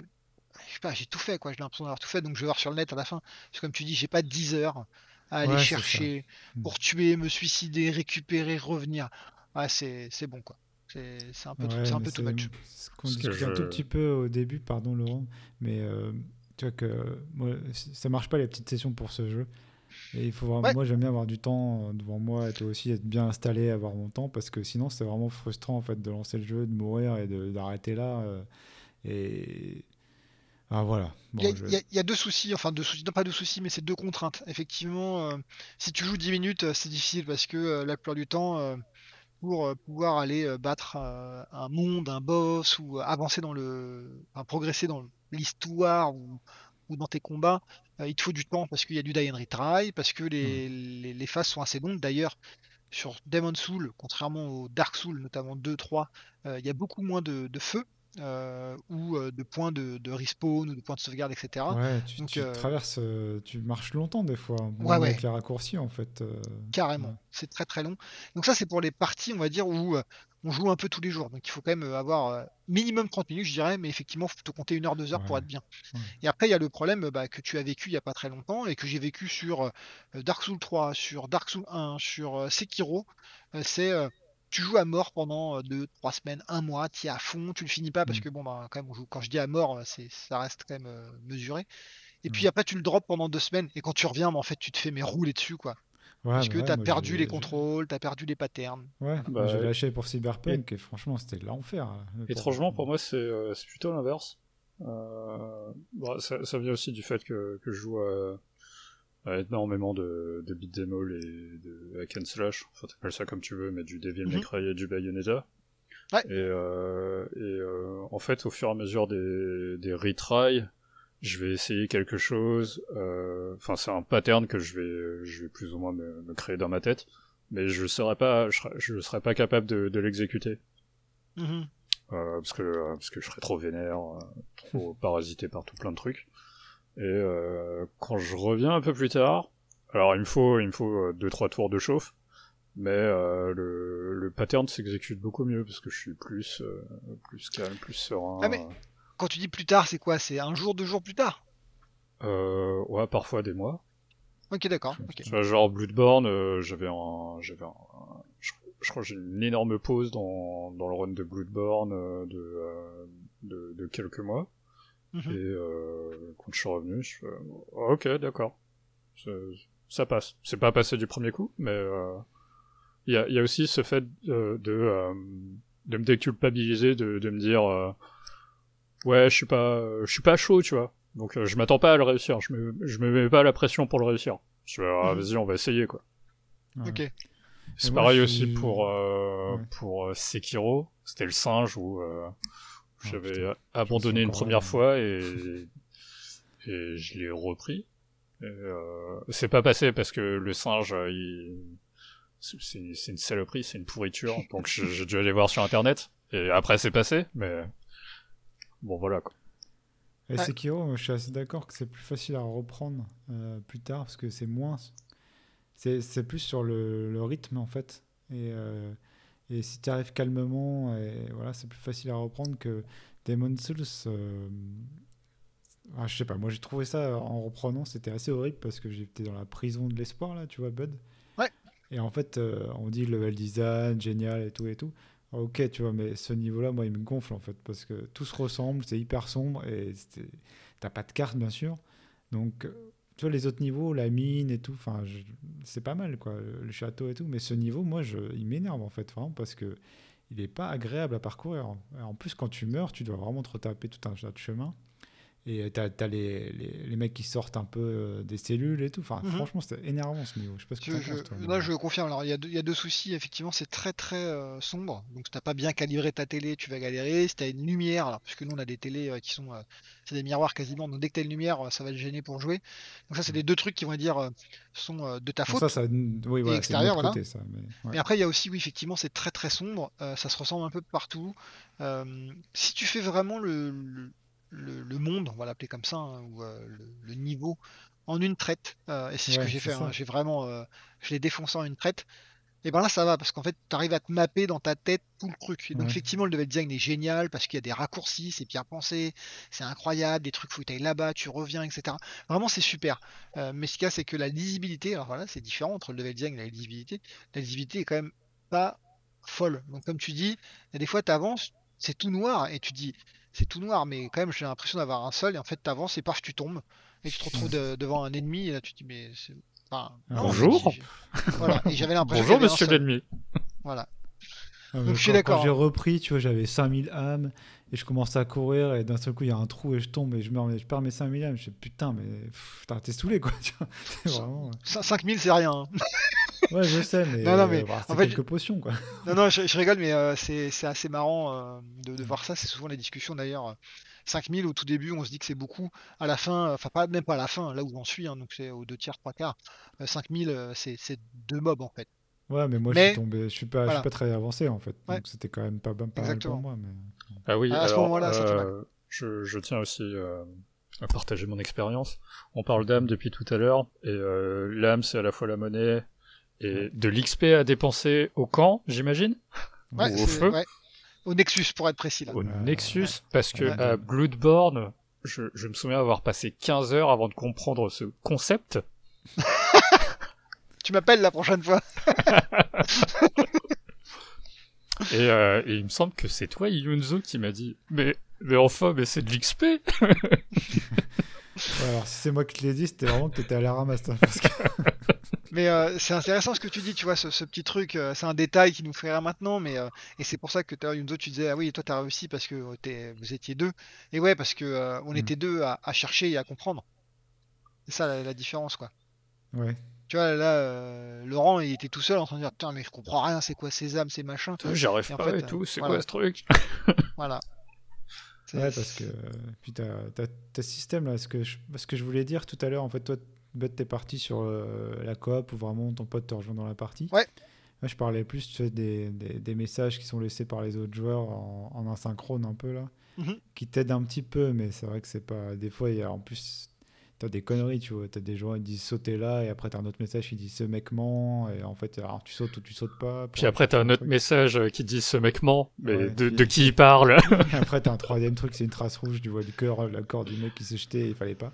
Donc, mm. bon, ça, ça aide quand même, mais c'est vrai que je pense que le faire, euh, le faire en multijoueur, mais sans jouer ensemble, tu vois, en, en, discutant, c'est très sympa et c'est important en fait. je pense c'est vraiment sympa de faire ça. Ah, le, mieux, hein, comme je vous dis, nous on était deux sur le même PC euh, hmm. pour, euh, pour Dark Souls 2. Pour euh, Bloodborne, on a carrément fait une LAN, c'est-à-dire qu'on avait deux consoles, deux PS4, bon, chez l'une à côté de l'autre avec deux écrans. et puis C'est comme ça que tu as platiné en fait. Ouais, c'est comme ça que j'ai platiné, ouais. En fait, hmm. c'est impossible de platiner sans faire ça, je pense. alors, déjà, on a pseudo-cheaté. ouais, on a pseudo-cheaté parce qu'on a utilisé la même save pour faire les deux ou trois fins qu'il fallait faire. C'est-à-dire qu'on l'a gardé au bon moment et après on l'a relancé pour voilà, finir bien. Parce que moi, je ne me vois pas faire trois fois le jeu pour pouvoir faire trois fins différentes, ça me gave d'une force. Et après, il faut aller se battre des boss euh, de ouf euh, dans les. Alors là, on parle de Bloodborne, hein, pas Demon Soul, euh, mais il faut aller se battre des, boss énormes qui sont méga forts, générés mm. via des, des ah, donjons pas aléatoires, mais. Les calices là? Ouais, c'est ça, ouais. Et là, ça devient méga méga chaud, et donc faut être deux. Hein. J'en ai fait, j'en ai fait quelques-uns tout seul. Euh, je, mhm. Ouais, je me suis senti seul, on va dire. Ouais, bah ouais. Pour revenir quand même à Demon's Soul, euh, euh, il n'y a pas une grosse différence par rapport aux, autres. Hein. Je veux dire, ils ont une formule, ils la réutilisent tout le temps. ce qui va modifier, enfin, ce qui va être différent, c'est la vitesse des animations, les boss, l'univers un petit peu, ah, ce genre de choses. Mais si, il y a un truc qui change chaque fois, c'est comment tu te soignes. Alors, justement, moi je parle bien des Souls, donc c'est Demon Souls, Dark Souls. Effectivement, si tu parles de Sekiro et Bloodborne, c'est un peu différent. Mais vas-y. Bah, Ouais, euh, non, mais je crois que dans moi, je te Dark Souls, demande t'as quand comment- même la, la comment est-ce que Ah, tu Zeus. Ok. Euh, donc dans Demon Souls, c'était- c'est des plantes, hein, euh, si je me trompe pas, euh, différents types de plantes avec plein de noms bizarres pour prendre Mais un tu- peu de vie, beaucoup de vie. Tu peux accumuler beaucoup plus que dans Dark Souls, je crois. hein. Ah oui, mais da- da- euh, oui, parce que alors oui, attends, attends. Oui, parce que là, c'est des consommables, c'est-à-dire qu'en fait, euh, tu peux avoir 25 euh, petites herbes, 25 moyennes herbes, 25 grandes herbes. J'utilisais des trucs un peu euh, génériques, c'est fait exprès. Alors que dans Dark Souls, c'était des, des des viales ou fioles des fioles. euh, Ouais, c'est ça, ouais. Et qu'il fallait que tu trouves en plus. C'est-à-dire qu'il Ouais. fallait faire des trucs pour que ce soit augmenté. Et t'en avais 12 maximum, si je me trompe pas, à un moment donné. Euh, la seule différence, c'est que dès que tu te reposes dans Dark Souls, et les 2 et 3, hein, euh, les fioles reviennent, alors que dans euh, Demon Souls, c'est vraiment des consommables. C'est-à-dire quand tu les as utilisées, elles ont disparu, donc faut que tu en rachètes ou que tu en redrop. Enfin, que Ouais, mais tu peux farmer, tu peux vraiment. Oui, tu peux en farmer temps facilement, ouais. Ah, euh, carrément. Donc, Oui, si tu ça m'est tu déjà peux arrivé. compenser ta, ta nullité. euh, par exemple, moi, je vais Hmm. compenser ma nullité en passant du temps en farmant. Bon, j'ai pas forcément envie de le faire, mais c'est faisable. Alors, du coup, est-ce qu'il est quoi Il est plus dur ou moins dur ou Alors, comme les Dark Souls? Qu'est-ce que tu Ça, penses ça dépend euh, à qui tu demandes. euh, donc euh, rappelez-vous, je- j'ai joué beaucoup. hein. Pour moi, Ouais. il est plus simple que les autres. Alors pourquoi? Parce qu'en fait, il est plus vieux et donc tout était plus lent à l'époque. Les animations, les frames, etc. Ils n'avaient pas encore masteré leur art au niveau des boss. Donc les boss sont quand même un peu plus simples à lire et à, euh, à comprendre et à éviter, etc. Euh, quand on commence à arriver sur du Bloodborne, euh, Bloodborne c'est horrible. hein. Ça va tellement vite. Mais c'est vraiment horrible en fait. C'est la moindre frame oubliée, t'es mort quoi. Je trouve quand même que c'est plus simple. Alors, maintenant c'est mon avis maintenant, mais est-ce que si on m'avait fait tester Demon Souls avant de jouer à Bloodborne, j'aurais dit ça Ça se trouve, j'aurais dit ah c'est super chaud et tout. Parce que c'est comme d'habitude, c'est l'expérience. C'est en forgeant qu'on devient forgeron. Euh, Mm. Suite euh, au petit forgeron euh, de Yakuza. C'est je pense que ouais, j'ai appris en fait à me faire mal, j'ai appris à jouer avec ces jeux, j'ai appris à, à vivre avec From quoi. J'ai une question, c'est euh, que les From Software, je, je crois que jusqu'à Bloodborne, techniquement, ils sont ultra ambitieux, mais un peu à la ramasse. Là, ça va? Alors, deux choses. Euh, en fait, euh, ouais, Dark Souls 1, Dark Souls 2, Dark Souls Bloodborne. Alors ouais, c'est compliqué. Ils sont ambitieux, ils veulent pousser les consoles à la limite et tout, donc euh, forcément ils sont été un Bah, petit t'as peu des, loin. euh, t'as des framerates euh, qui Ah, sont, Bloodborne. Bloodborne c'était horrible. Il y avait des, Ouais. chutes- des chutes de framerate, euh, c'était horrible. Ce jeu-là, donc il y a un truc important, et c'est que c'est pas From qui l'a fait. Euh, c'est Bluepoint, un studio euh, américain basé à Austin, euh, au Texas, si je me trompe pas, qui a fait le remaster, le portage, le remake, je sais pas, bah, chacun trouvera le mot qu'il a envie d'utiliser, C'est un remake vraiment. hein, parce Ouais, c'est un remake. donc, euh, Ouais. C'est vrai. C'est un remake. Et, et en fait, euh, ils ont vraiment tout refait. Et je pense que Bluepoint est sûrement meilleur que euh, From en termes de tech. Peut-être qu'en termes de design, non, mais en termes de tech, euh, c'est le cas. C'est quand même un studio qui fait beaucoup de portages. hein. Ils se sont tapés, euh, ou de remake d'ailleurs, euh, ils se sont tapés les, les Uncharted à, je sais plus, sur PS Vita, ou alors ils l'ont fait sur PS4. Enfin, je me rappelle plus. En tout cas, c'est un studio tech, donc euh, ils ont réussi à l'optimiser. Donc c'est un truc qu'on discutait tout à l'heure rapidement, mais c'est beau. Euh, ça tourne en 60 frames par seconde euh, en permanence. Euh, c'est pas en 4K natif. il me semble que c'est soit 1080, soit 1440p. C'est un des deux. ouais, mais franchement. voilà. Mais ça suffit en fait. Ouais, mais je sais pas si t'as testé le mode. L'autre mode, pas performance en fait, l'autre mode. Ok. qualité ou je sais pas quoi. Mhm. C'est vraiment. euh, c'est 30 FPS. et- enfin, en fait, c'est. Tu le sens, hein, tu sens vraiment que c'est c'est pas fluide quoi. Donc, Ouais, Ouais, mais ouais. enfin, euh, 30 FPS constant, c'est c'est mieux que ce que Bloodborne y proposait au début. Non, hein. mais je sais pas, moi j'ai trouvé le- ce mode-là était vraiment pas très agréable à jouer quoi. Donc, euh, Alors, Vas-y. euh, Non, mais en 1080p, je trouve que. Bon, déjà, ok, t'as besoin de fluidité pour te battre et tout, euh, c'est important de toute façon. Et puis après, c'était pas. C'est quand même très beau. hein. Enfin, c'est- Le- toujours pareil, euh, c'est euh, quand t'es, euh, alors même si t'as une télé qui est, euh, qui est assez grande, euh, quand t'es à 4-5 mètres de ton de ton écran, euh, tu vois plus trop tous les pixels quoi. Surtout quand Mm. euh, t'es focus sur un ennemi et pas sur tout ce qui se passe autour, parce que quand tu te bats contre quelqu'un, t'as intérêt d'être focus, euh, sauf quand tu connais le jeu par cœur et que tu te fais les yeux fermés, mais Oui, sinon, non, il- T'as pas le temps de Tu- regarder ce qui se passe autour. Je suis d'accord que tu viens pas spécialement pour les graphismes, mais franchement, le, le design, euh, les éclairages, euh, il y a quand même un effet waouh, moi, des fois, sur certains euh, panoramas, quoi. Ouais. Enfin, Je suis d'accord. sur le château et tout, c'est. c'est- C'est quand même next-gen par rapport à la PS4, en tout cas. Ça, tu- c'est c'est clair pour moi. Alors oui, oui, oui, on est, on est d'accord. Bah, tout à l'heure, j'étais en train de faire ma, ma fine bouche euh, sur Resident Evil 5. Euh, c'est, ils, sont, ils sont au même niveau, c'est-à-dire, je veux dire, euh, on voit que c'est, next-gen par rapport à la- au jeu PS4 qu'on a pu voir avant, donc Resident Evil 7 pour Resident Evil, ou euh, n'importe quel Dark Soul euh, pour, euh, pour, euh, pour Demon's Souls. Euh, mais c'est juste que comme on a l'habitude de voir encore plus beau, nous, sur nos PC, Oui. forcément, mais, mais, mais, mais, voilà, c'est là où je mets le mais, c'est oui, quelqu'un qui joue que sur console, lui va dire c'est magnifique. Et je suis d'accord avec toi, il y a quand même des beaux, des beaux trucs, ils ont des beaux, des beaux panoramas, des, des belles choses. Ouais, parce que pour, pour euh, un jeu Souls, enfin, c'est le plus Hmm. beau jeu Souls en fait. Donc Ah oui. euh, on retrouve. euh, Peut-être la- parce que c'est pas eux qui l'ont fait. Ouais, non, Oui. mais on retrouve le la, la patte artistique de- de- du studio quand même, parce que Mhm. c'est pas des studios, c'est pas générique quoi.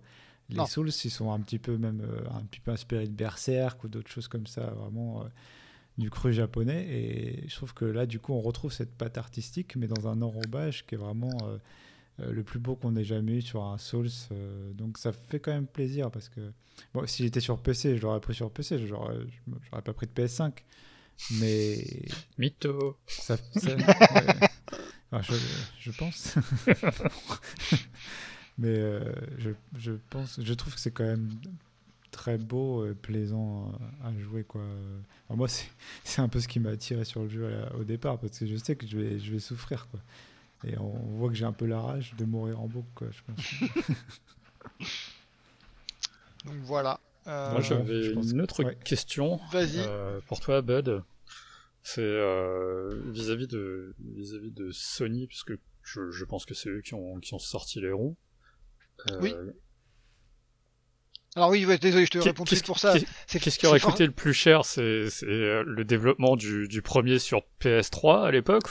Ou celui-là, juste un portage euh, optimisé, certes, mais...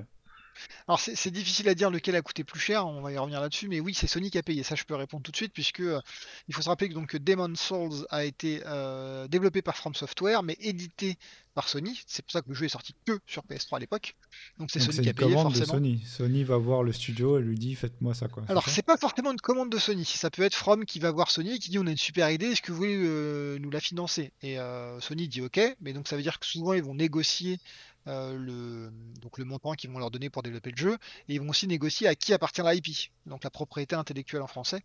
Euh, Là on peut clairement se dire que la propriété, alors parce que j'ai jamais eu le contrat, hein, il n'y a pas eu de, de leak ou quoi que ce soit, euh, mais Bah, on on peut clairement se dire- c'est Demon's Souls, ça appartient à Sony de toute façon, ça c'est sûr, non? Je, alors, euh, toujours pareil, quand je dis je sais pas, c'est que j'ai pas vu le contrat. Je suis sûr quand je vois un contrat où c'est écrit. Mais vu que le jeu Demon's Souls a été développé euh, par Bluepoint, édité par Sony, n'est sorti que sur PS5, euh, je suis sûr que si c'était à From, From il l'aurait sorti partout parce que maintenant en fait ils ont plus de copains entre guillemets. Ouais, mais je Ils crois sont chez tout le monde. Demon's Souls, c'est Ouais. Sony. hein. Ouais, Et c'est pour ça, d'ailleurs. C'est pour ça qu'ils ont appelé ça euh, Dark Souls et oui, c'est comme. Bloodborne. Bloodborne est chez Sony. Et euh, donc euh, ça c'est le premier point important. Euh, deuxième point donc, que tu demandais Laurent, lequel a été le plus cher? Le gros souci pour répondre à ça c'est que le premier jeu a été développé en 2009 sur PS3, rappelez-vous, hein, c'est quand même deux générations en dessous. Mm. Là on parle d'un jeu PS5 en 2020, donc 11, ans de di- 11 ans de, di- de différence. Les, le, prix moyen du, des, de, comment, d'un salarié euh, a augmenté, forcément, hein, c'est Ouais, l'inflation, tout si, le sait. si tu Si tu ramènes- listes ça par rapport, ouais, voilà, par rapport à, à- au coût moyen de la vie euh, à l'époque, tu vois. Alors, et Enfin, c'est- hors euh, inflation, quoi. Alors euh, justement, ouais. mais justement j'allais dire il y a un autre souci encore. Désolé, hein, je finis là-dessus et après je Ouais, reviens et je réponds ouais. vraiment. Mais euh, donc il y a l'inflation, etc. Mais il y a aussi le fait que c'est pas les mêmes types de studios. Il y en a un qui est japonais, l'autre qui est euh, US. Donc les prix moyens des développeurs c'est pas les mêmes. Donc c'est vrai que j'ai du mal à vous Qui dire coûte, lequel a coûté le euh, plus cher. Mais ce qu'on peut les voir, développeurs japonais coûtent plus cher ou les développeurs euh, non US coûte plus cher? En moyenne, c'est ça? En moyenne, ouais. Ok. À ma connaissance, peut-être que je me trompe. Hein. C'est quelqu'un va dire Ouais, quelqu'un des, gros des con. studios que tu connais un peu, quoi. Ouais, exactement. Et, euh, et en fait, euh, pourquoi on était là? Oui, ce que tu me demandais, c'est euh, que Euh, si on ramenait tout, ou même euh, on essayait de niveler, augmenter l'inflation, blablabla, le truc classique, euh, comme les gens disent, 1 euro de 80 coûte euh, maintenant 1000 euros de 2020.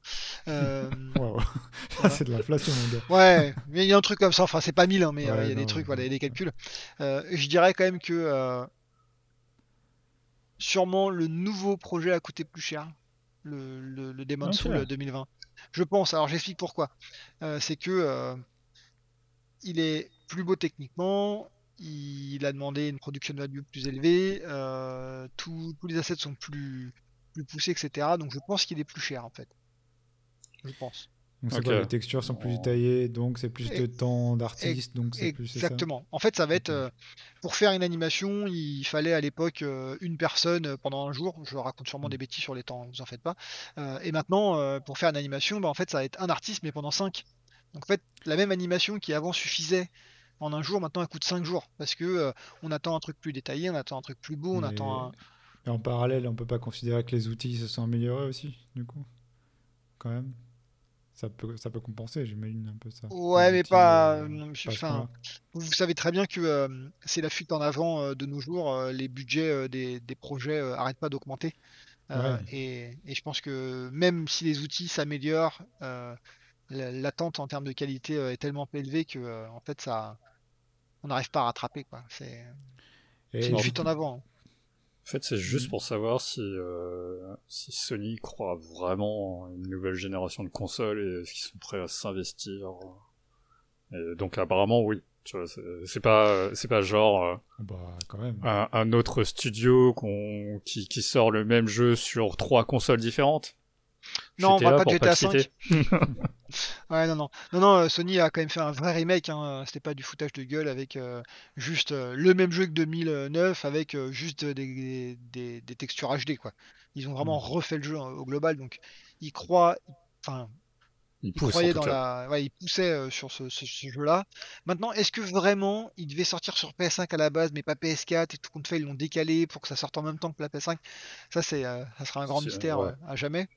Euh, et euh, ils ont bien fait en tout cas de le faire sortir en même temps que la PS5 parce que sinon vous n'avez rien du tout. Ouais, euh, clairement. exclu, ouais, y a pas grand chose. Et on, on en parlait un petit peu juste avant, mais ça reste une vitrine technique et une vitrine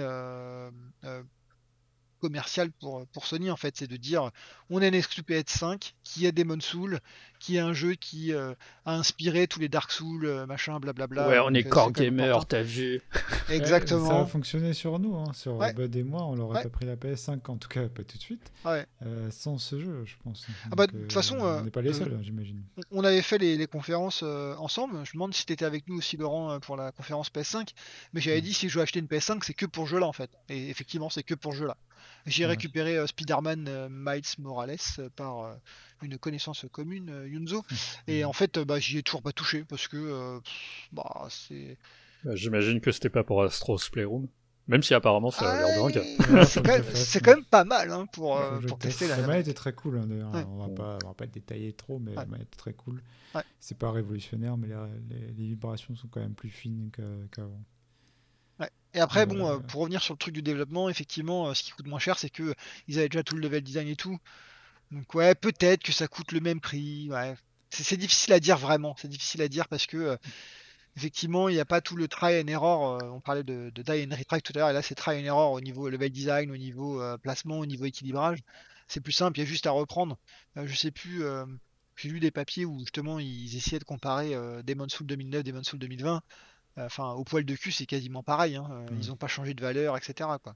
Ouais, je crois qu'il me semble qu'il y a juste une pièce en plus. euh, Ouais, il y a une pièce dans. euh, je sais plus, c'est dans le premier monde, euh, après avoir battu euh, le grand grand chevalier, euh, le Knight. euh, Je me rappelle plus c'est quoi son nom. Euh, et en fait, là, effectivement, il y, a une- il y a un truc où c'est en principe ouvert dans le jeu PS3 et là c'est fermé, il faut faire quelque chose, il y a une pièce à récupérer. Enfin, voilà. Effectivement, ils ont, ils ont fait une toute petite modification. Ils se sont permis. Voilà. Ouais, c'est vraiment histoire de dire Ah, les gars, vous voyez, on a fait une, on a fait une pièce. euh, Voilà. Voilà. on a aussi. euh, C'est chez nous. Voilà, c'est notre touche, notre touche d'artiste. Euh, ok, bon. Alors, cette histoire de. Donc, le jeu, il vaut 80 euros hein, maintenant. Euh, Qu'est-ce que t'en Ouais. penses, toi Vite fait, Bud, tu crois que c'est- tu t'y attendais à ce que les, les prix comme ça recommandés augmentent pour cette génération? Est-ce que tu crois que c'est un truc qui va être suivi vraiment Alors, Je croyais pas que ça. Enfin, non, je voyais pas le truc venir parce que ça fait des années qu'on est à 70 euros. voilà. Je me rappelle les 350 francs euh, de la PS1. Oh là là, je suis vieux. Euh, mais 70. 369. il me Comment? Pas 369 en général. Ah, je me rappelle plus, mais ouais, c'était dans les 350 balles quoi. Enfin, à l'époque. Ouais, ouais. Alors, Ouais, ça- euh, vu qu'on est vieux, euh, Mhm. il me semble que tu t'as des jeux euh, Super Nintendo qui, qui valaient dans les 600 euros. 500. 600 Alors, francs, 500 quoi. euros. Ouais, ouais, carrément. Killer Instinct euh, avec mes petits sous d'enfant à 499 francs. Ouais. euh, je me... J'ai senti passer celui-là. Ce Parce que t'as dire. des, t'as des histoires de, de barrettes de mémoire à l'intérieur et forcément ça coûtait cher. Alors, enfin, c'est ça coûte toujours ce que- cher aujourd'hui. Mais... C'est ce que j'allais dire. Euh, c'est que en fait, euh, à l'époque, euh, donc les CD, euh, ça coûtait moins cher, donc c'est ça qu'ils ont réussi à descendre le prix, c'était plutôt cool. Euh, mais tout ce qui est cartouches, on se divague un peu de Demon's Soul, mais c'est pas grave.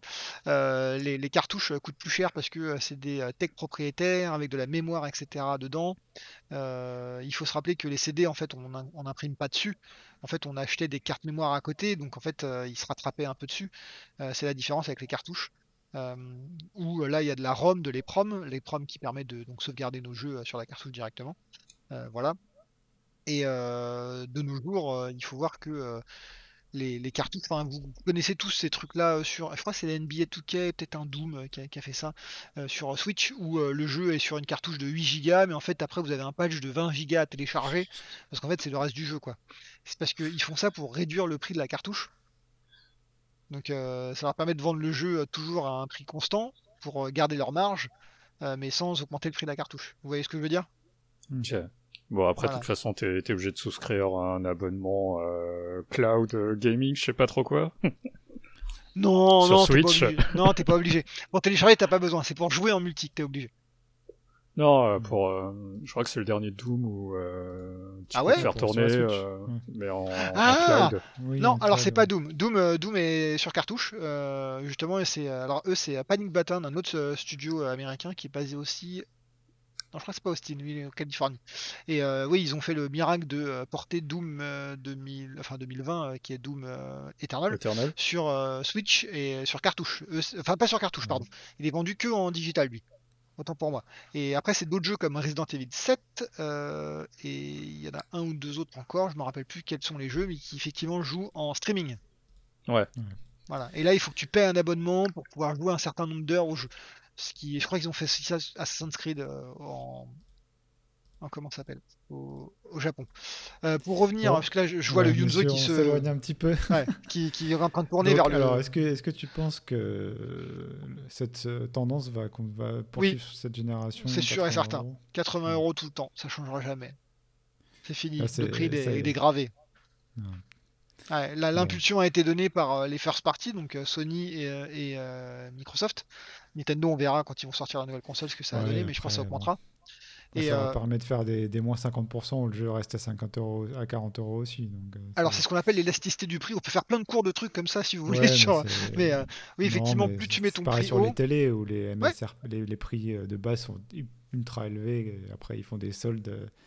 Alors, en fait, ils reviennent juste au prix normal, quoi. En fait, c'est toujours un calcul, un calcul qui est très simple, c'est de se dire si j'augmente mon prix à 80 euros, donc prenons le, la cartouche, enfin la cartouche, le CD, Ouais. euh, quel est le pourcentage de gens qui l'auraient acheté à 70 mais qui vont aussi l'acheter à 80 Ouais, en fait, t'as une taxe de Day One, c'est ça. C'est ça. Et- en fait, si- Ça s'appelle la taxe Day One. Si tu gagnes, s'il y a 50% de gens qui l'auraient acheté aussi à 70 ou aussi à 80, bah, autant le monter à 80. Et peut-être que parmi ces 50% qui ne l'achetaient pas, quand il sera à 60, ils vont l'acheter. Et en fait, l'un Mm. dans l'autre, tu vas lisser, quoi. Ouais, c'est ça. Voilà. Voilà, voilà. Bon. Et alors, les jeux, ça- le mot de la fin, du coup, on va. Bah, c'est le jeu est très très bien, mais euh, devoir acheter une console à 500 balles pour jouer à ça, ça fait quand même mal au cul. Ouais. Voilà. euh, force- bon, c'était Ça va aller, t'en fais pas. Non, Alors- C'était obligé qu'on dise ça, de toute façon. Ça Bah oui. Évidemment, un jeu. Alors, après, il y a deux- 780 euros, mais. Il y, a- il y a- il y a deux choses, il faut se rappeler quand même que, euh, donc ouais, euh, en tant que joueur, ça fait mal. Euh, moi, euh, ça me dérange pas plus que ça, j'en ai besoin. Oui. Oui, toi, Voilà. tu, de toute façon, tu, pour ton travail, t'es- voilà. Exactement. Euh, moi qui suis pas spécialement euh, dans cette voie-là, même pas du tout. Mhm. euh, je regrette pas. euh, je regrette pas de l'avoir pris. euh, et c'est. En fait, si tu arrives à te maintenir en tête de bon, c'est un challenge et je vais, le- vais le finir, sauf que et tu restes motivé, il faut pas le lâcher quoi. Et là, c'est vraiment gratifiant quand tu arrives à passer les boss, même à trouver, euh, par rapport à Sekiro, je trouve qu'il y a quand même tout, looter un équipement dans un coffre et tout, c'est cool, c'est fun, quoi. Tu vois, tu es content de trouver euh, ton épée, ton truc comme ça en plus, euh, de passer tes niveaux, d'améliorer ton matos. le côté RPG, moi j'aime bien, quand même par rapport à Sekiro par exemple, où tu as juste des items que tu upgrades un peu, mais c'est beaucoup plus linéaire, quoi. Donc euh, dans l'ensemble, en plus c'est quand même bon euh, graphiquement comme on l'a dit, c'est niveau ambiance, avec la musique est magnifique, euh, mhm. les jeux de lumière sont magnifiques, donc c'est quand même une très belle expérience. Et après c'est sûr que la console, il faut quand pour un joueur PC, pour des joueurs PC comme nous, peut-être comme vous qui nous écoutez, si vous avez un bon PC, bon c'est clairement que les exclus qui vont vous intéresser sur PS5 et c'est une bonne exclue. Voilà, c'est tout ce qu'on peut dire en fait. Ouais. Je pense. Donc après. Après, bon, moi en général, je prends pas les consoles comme ça euh, au début. J'attends les versions pro, les versions comme ça. Là, j'ai craqué, mais euh, parce que c'est ma faute. Il n'y a pas beaucoup de stock. Non, mais il n'y a pas beaucoup de stock. On sait pas quand on l'aura. Et c'est vrai que j'avais envie de tester. Mm. Euh, bon, je me suis fait un peu choper par la hype, mais après, si on, si on considère le jeu, 80 euros, c'est cher, ok. Mais c'est une expérience qui vaut le coup encore maintenant, même pour un remake identique d'un jeu de 2009, quoi, je trouve. Et euh, bah, euh, la prochaine étape, ce sera Elden Ring, qui est euh, le prochain jeu de From Software. Normalement, si je ne me trompe pas, avec Bandai. La étape serait d'avoir des nouvelles d'Elden Ring déjà. Bah, on va voir s'ils arrivent à faire aussi beau, etc. etc. C'est là où ils ont quand même. ils ont un compétiteur. Hmm. Très curieux de, de, voir ce que ça donne aussi dans un, univers avec des elfes, mais un peu dark, ça peut être intéressant, original. Carrément.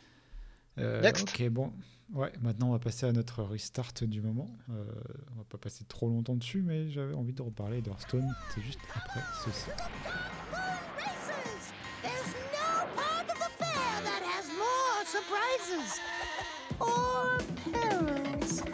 Step right up and enter the most wondrous race you'll ever see. Take a peek at the competition. Eh bien voilà, alors Hearthstone, moi ça me fait très plaisir d'en parler parce que euh, j'y joue depuis très longtemps. Donc c'est sorti, enfin depuis la sortie en fait, la sortie qui a eu lieu en 2014. Et en fait, je sais pas si vous vous rappelez, quand ça a été annoncé, euh, Blizzard avait teasé une annonce, un nouveau jeu et tout. Et en fait, euh, ils ont annoncé Hearthstone, un jeu de cartes. À l'époque, c'était pas du tout la mode en fait. Et quand on a vu ça, perso, je dis, mais qu'est-ce que c'est que ce truc? On s'en fout complètement. Quoi. On voulait un Diablo, on voulait voilà, des trucs cool. Quoi. Et finalement, finalement, moi, c'est le jeu de Blizzard où je pense j'ai passé le plus de temps et j'ai claqué le plus de thunes, de loin. Et euh, alors, donc c'est un jeu de cartes qui est uniquement online. Donc à l'époque, c'était quand même euh, tout nouveau, ça. Et euh, finalement, il a quand même lancé la mode hein, des jeux de cartes online, à la fois multijoueur compétitif comme Hearthstone, comme lui-même, je veux dire, et, et aussi euh, même solo à terme, puisque par exemple les Spire et tout, c'est quand même direct, des descendants directs d'Hearthstone, quoi. Donc euh, ça a été quand même finalement, avec le recul, un, événement, euh, cette sortie, ce lancement d'Hearthstone.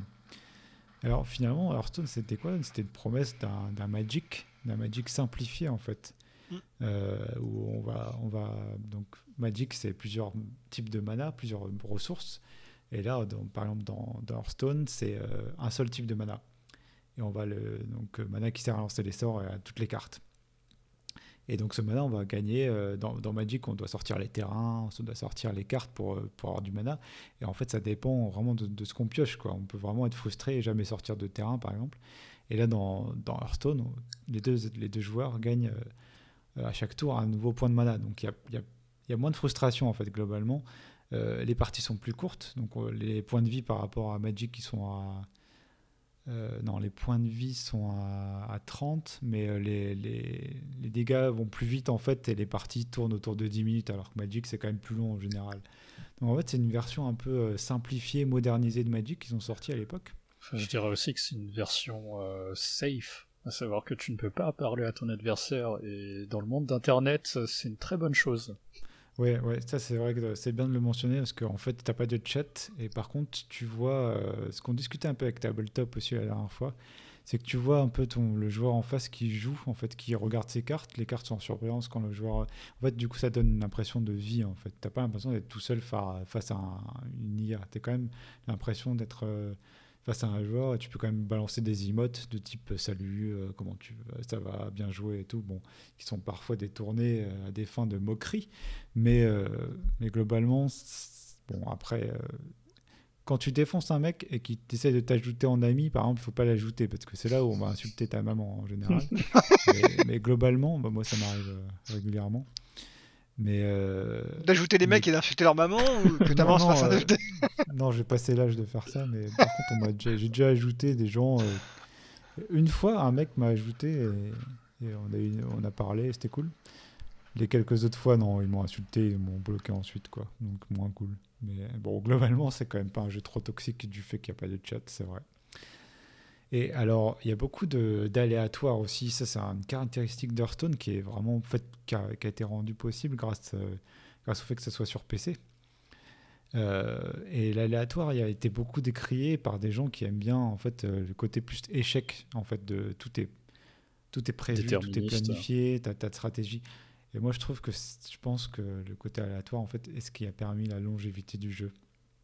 Parce que c'est ce qui permet des trucs, ok, des défaites un peu rageantes, mais aussi des victoires euh, sur le fil. Et, des, mm. au niveau du stream, en fait, c'est très streamé. Euh, Hearthstone, c'est un des pionniers des, jeux euh, streamés, en fait, avec les Dota et compagnie. Et L'aléatoire, en fait, c'est ça. En fait, ça permet d'être toujours nouveau et de, tu vas poster sur les réseaux sociaux. Ah, regarde, j'ai pioché, j'avais une chance sur mille d'avoir cette carte-là euh, avec cette combinaison-là. Et en fait, je pense que l'aléatoire est une composante essentielle d'Hearthstone. Et, euh, et, en fait, savoir aussi euh, calculer ton risque et, et, le prendre ou ne pas le prendre fait partie intégrante du jeu finalement. Alors, si, si tu avais une chance sur 10 de gagner avec une carte et que tu la joues quand même et que, tu perds, ben c'est de ta faute. Donc, ok, bien sûr, des fois c'est mal maîtrisé, euh, des cartes sont trop puissantes, etc. Mais globalement, c'est très important et de, toute façon, en fait, euh, dès la première extension du jeu, en fait, ils ont donné le ton en, mettant encore plus de cartes aléatoires. Et euh, ils ont toujours continué à en mettre. Après, ils ont, maintenant, ils ont trouvé un équilibre entre les cartes aléatoires, les cartes un peu plus euh, direct vraiment où l'effet est simple, mais globalement ils ont réussi à bien maîtriser l'aléatoire et à le contrôler en fait pour que ce soit pas trop puissant et intéressant quand même. Donc moi je trouve franchement chapeau, c'est vraiment des, designers euh, qui sont très très forts je trouve. Euh, c'est donc Blizzard et c'est les mecs qui, qui, ont fait un RTS en compétitif streamé. Enfin Starcraft 2 il est il est équilibré au poil de cul. Ouais, tu vois, avec, leur boulot, avec trois camps, euh, avec euh, trois camps qui sont pas, euh, qui sont asymétriques, tu vois. Donc c'était déjà fort. Mais là, tu vois, introduire de l'aléatoire pour garder la nouveauté tout le temps et, mm. et maintenir un équilibre qui est qui est pas qui est pas parfait et pas toujours là, selon les patchs et les extensions. je vais y revenir après, mais c'est quand même très fort en fait, franchement. Ouais. Et ce qui est très fort, c'est qu'ils ont fait un jeu incroyable sans produire beaucoup d'assets, hein, puisque euh, tout ce qui est utilisé dans le jeu, la plupart du temps, ça vient d'autres jeux euh, Blizzard ou de, Warcraft, etc. Bah, Warcraft essentiellement, je pense, uniquement. Qui, qui, est un peu parodié en fait. Qui est, euh, voilà, ils vont prendre des, des, donjons, des extensions de World of Warcraft, ils vont faire des, des twists. Par exemple, je crois que c'était Dalaran, c'était un donjon un peu chaud dans WoW, et là ils ont fait, bah, c'était une soirée à Dalaran, je sais pas quoi. Enfin, c'est mm. assez, assez rigolo. Hein. Les cartes sont toujours assez jolies en général. Euh, assez original et euh, voilà. ce qui est très fort, c'est tout. C'est excuse-moi, mais c'est toute la présentation en fait de euh, ce qui se passe à l'écran, les dégâts, comment c'est tout, le flow est très bien mis en scène, séquencé pour comprendre ce qui se polish, C'est ah polish à mort. Les animations sont jolies, il n'y mm. a pas de bug quasiment, trop vite corrigé. L'équilibrage, c'est une autre chose, hein, on va y revenir. L'équilibrage, est toujours difficile. Euh, le jeu est vraiment, c'est un triple A en fait. Euh, ok, c'est un jeu de cartes, mais c'est vraiment un triple A. Quoi. C'est, euh, c'est, top de ce côté-là. Alors, en plus, je voulais faire un restart parce qu'en fait, c'est vraiment un jeu qui a un suivi excellent, moi je trouve. Enfin, il n'est pas toujours parfait. Quoi. Donc, bon, il y a eu beaucoup d'extensions. ils ont, ils ont trouvé à peu près leur rythme à 3-4 extensions par an. Euh, alors après, euh, bon, ce qui est compliqué, c'est le coût du jeu en fait. C'est ça, c'est forcément euh, tout le monde sera pas d'accord là-dessus. Moi, je trouve qu'ils sont assez généreux en fait. en fait, tu, peux jouer en mode free-to-play et tu vas, à chaque extension, tu vas gagner quand même des quêtes qui vont te permettre de gagner pas mal de cartes, pas mal de monnaie du jeu et pour avoir des cartes. Après, il y a des gens qui sont jamais contents en fait, qui veulent le tout gratuit et tout. Et alors moi, je trouve que payer euh, 15 euros de temps en temps euh, pour avoir quelques paquets de cartes, ça, ça me dérange pas en fait, parce qu'il y a des gens à payer derrière, des artistes. Et de toute façon, moi, j'avais l'habitude de payer mes, mes paquets de cartes de Magic, de Netrunner, etc. Donc franchement, je vois pas de problème. Ça, c'est toujours, c'est toujours le problème de euh, les jeux gratuits où les gens pensent qu'ils peuvent vraiment jouer gratuit. Euh, tu, Je peux tu comprendre. peux jouer gratuit. Oui. Euh, Mais- mais Est-ce que t'as encore c'est- le mode arène? Ouais, il y, a- il y a pas mal de modes qu'on- qui sont arrivés. Je reviendrai juste après dessus. Ce qui serait quand même de- intéressant. ouais. Ouais, mais c'est juste, euh, il faut. euh, J'en parlais avec euh, des amis. En fait, Ouais. avec euh, la femme d'un ami, pour être précis, où elle me disait, ouais, elle arrive pas. Justement, on parlait d'Hearthstone, où, oh là là, il a claqué euh, 200, je sais pas, il était à 200 ou 300 euros euh, sur sa Ouais. vie sur Hearthstone. Donc là, on pourrait croire que c'est beaucoup parce qu'on revient, on, on prend un jeu, le prix du jeu. Donc un jeu, Hearthstone, le prix du jeu, 300 balles. Mais en fait, On il parle faut. de je- FIFA là non, non, mais ouais, on pourrait parler de FIFA, ça marche, mais en fait, Ouais. c'est juste, il faut ramener le prix que tu as payé au nombre d'heures que tu passes dessus. Ça, c'est mon point de vue. Et là, en fait, bah, tu te dis, mais en fait, ça coûte pas si cher. Euh, Je vous rappelle qu'une place de cinéma, à l'époque, on pouvait encore aller au cinéma, euh, c'était 11 balles. 11 balles pour une heure et demie. hein. Hmm. Eh, mais en fait, j'ai l'impression de, de me faire voler Non, là, mais non ça, ce débat film versus jeux vidéo, de toute façon, Oui, euh, on exactement. gagnera toujours côté jeux vidéo, c'est sûr. Exactement. Est-ce que là où je veux en venir, Ouais. c'est ce que tu dis, euh, Yunzo, c'est euh, de dire 15 balles par an, en fait, ou même tous les 3 mois, ou je sais pas trop. Est-ce que vraiment c'est cher? Bah, en fait, pas vraiment. Si vraiment tu te fais Ouais. plaisir euh, sur le jeu. Alors, donc, moi, je pense que tu peux quand même euh, réussir à. Parce qu'il y, a- il y a un mode rang, euh, avec des rangs, en fait, où tu Ouais, peux, comme je confirme. t'es es mis avec des gens euh, de ton niveau et tu peux augmenter de niveau. Beaucoup de gens jouent à, ce- à celui-là, à ce mode-là en priorité. Mhm. Où dans ce mode-là, les extensions sont limitées déjà, donc t'as pas besoin de toutes les cartes. Tu peux Ouais. ensuite désenchanter, détruire les cartes pour en créer des nouvelles. Mhm. Avec un. Bon, en gros, il faut 4, fois une carte de la même rareté pour faire la carte, en fait. Donc, c'est c'est ça que c'est c'est beaucoup. Mais euh, globalement, en free-to-play, tu vas quand même pouvoir euh, facilement, je pense, euh, te faire un deck. Après, je trouve qu'il faut payer quand tu veux de la variété, en fait. Quand tu veux plusieurs decks intéressants, plusieurs paquets de cartes intéressants, là, il va falloir payer pour tester des trucs aussi. Et, mais Ah, bon, moi, je- ça me choque pas, en fait. euh, C'est ce qu'on faisait sur. Magic. On pouvait, on Ouais. arrivait avec toutes les C'est- cartes qu'on a pu acheter euh, C'est tous ensemble. beaucoup plus cher, Magic, Ouais. au final. hein. Oui, c'était plus cher, ça c'est sûr. Mais avec toutes les cartes qu'on achetait ensemble, on arrivait à se les échanger pour faire chacun un deck. Mais effectivement, tu pouvais pas faire 15 decks compétitifs. C'était Ouais. impossible.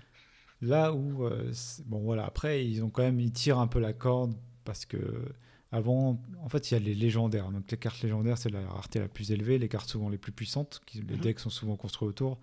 Et en fait, ils ont augmenté petit à petit le nombre de légendaires possibles par extension. Donc ce qui veut dire qu'en fait, pour avoir plusieurs légendaires, c'est de plus en plus compliqué en fait. Donc de ce côté-là, c'est vrai que c'est Est-ce qu'ils ont vraiment augmenté? Alors je suis désolé, hein, je suis sûr. Alors moi j'ai joué euh, pour info euh, à Hearthstone euh, quand la bêta est sortie, donc euh, c'était Ouais. janvier 2014, avant la Ouais. vraie sortie. Euh, j'ai joué un petit peu, etc. Mais je suis pas accro. euh, Ouais. Contrairement à, à- au pote euh, donc, euh, que tu connais, euh, Yunzo, hein, Ludo. Et, et en fait, euh, là, je regarde sur Wikipédia et je regarde les, les légendaires, il n'y en a pas tant que ça en fait.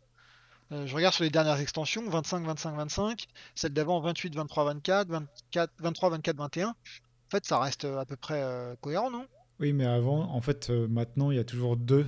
Il y a, il y a- il y a neuf classes, je crois, ou dix, euh, ouais, neuf ou dix classes. Mhm. Il y avait toujours, avant, il y avait une légendaire par classe, tu vois, par D'accord. extension. Maintenant, il y a deux systématiquement légendaires par extension. Ok, d'accord. Donc, tu vois, en fait, c'est pas énorme comme différence, mais tu peux te retrouver souvent avec des, les meilleurs decks ont, ont plus globalement de légendaires dans le deck qu'avant. Donc, du coup, c'est plus difficile à crafter en fait. Après, des, enfin voilà. Donc, euh, et après, là, récemment, donc, ah oui, donc, euh, ce que tu disais, Laurent, c'est que euh, il y a le mode arène qui, en fait, tu rentres dans une arène en payant 150 de gold, et ensuite, si t'es bon, donc c'est une draft, en fait, tu vas choisir des cartes selon ce qu'on te propose, et faire un deck comme ça. Euh, les cartes aléatoirement, on propose 3 cartes, on choisit une, etc., jusqu'à faire 30 cartes. Et si t'es bon, tu peux accumuler jusqu'à 12 victoires, et là, tu remportes beaucoup. Donc c'est vrai que si t'es bon, tu peux en arène, tu peux vraiment jouer. euh, là, tu peux vraiment jouer gratuitement totalement, quoi. hein, Parce que j'ai franchement. des, euh, j'ai des amis qui, euh, qui ont énormément joué à Magic euh, Ouais. dans, dans leur jeunesse. Donc, euh, deck building, euh, c'est- naturel pour eux. Ça, ça- ça ne l'est pas pour moi, mais ça l'est pour eux. Et euh, c'est juste qu'ils ont pas le temps de, de, de monter dans le ladder. Ouais. Parce que ça prend quand même énormément de temps. Ouais. Et, Moins euh, qu'avant, mais ouais. ouais. Et donc ils jouent en arène euh, principalement. Si je me trompe pas, pareil, euh, c'est moins qu'avant parce qu'avant tu, tu retournais toujours le level 25. Il fallait que tu remontes ça, à tout. ça a été beaucoup, beaucoup euh, amélioré euh, de ce côté-là pour euh, rendre ça moins euh, dur, en fait, euh, plus souple. En tout cas, il y a des paliers, il y a pas mal de paliers différents. Tu peux pas retomber en dessous si tu perds. Donc, euh, tu peux du coup euh, monter et expérimenter à certains paliers plus élevés sans, sans avoir peur de redescendre tout en bas, en fait. Mais effectivement, je pense qu'il faut au minimum jouer entre, je sais plus, pareil, euh, euh, il me disait la dernière fois, c'était, il faut jouer, je sais pas, entre 30 minutes et so- et 60 minutes par jour si tu veux vraiment être compétitif.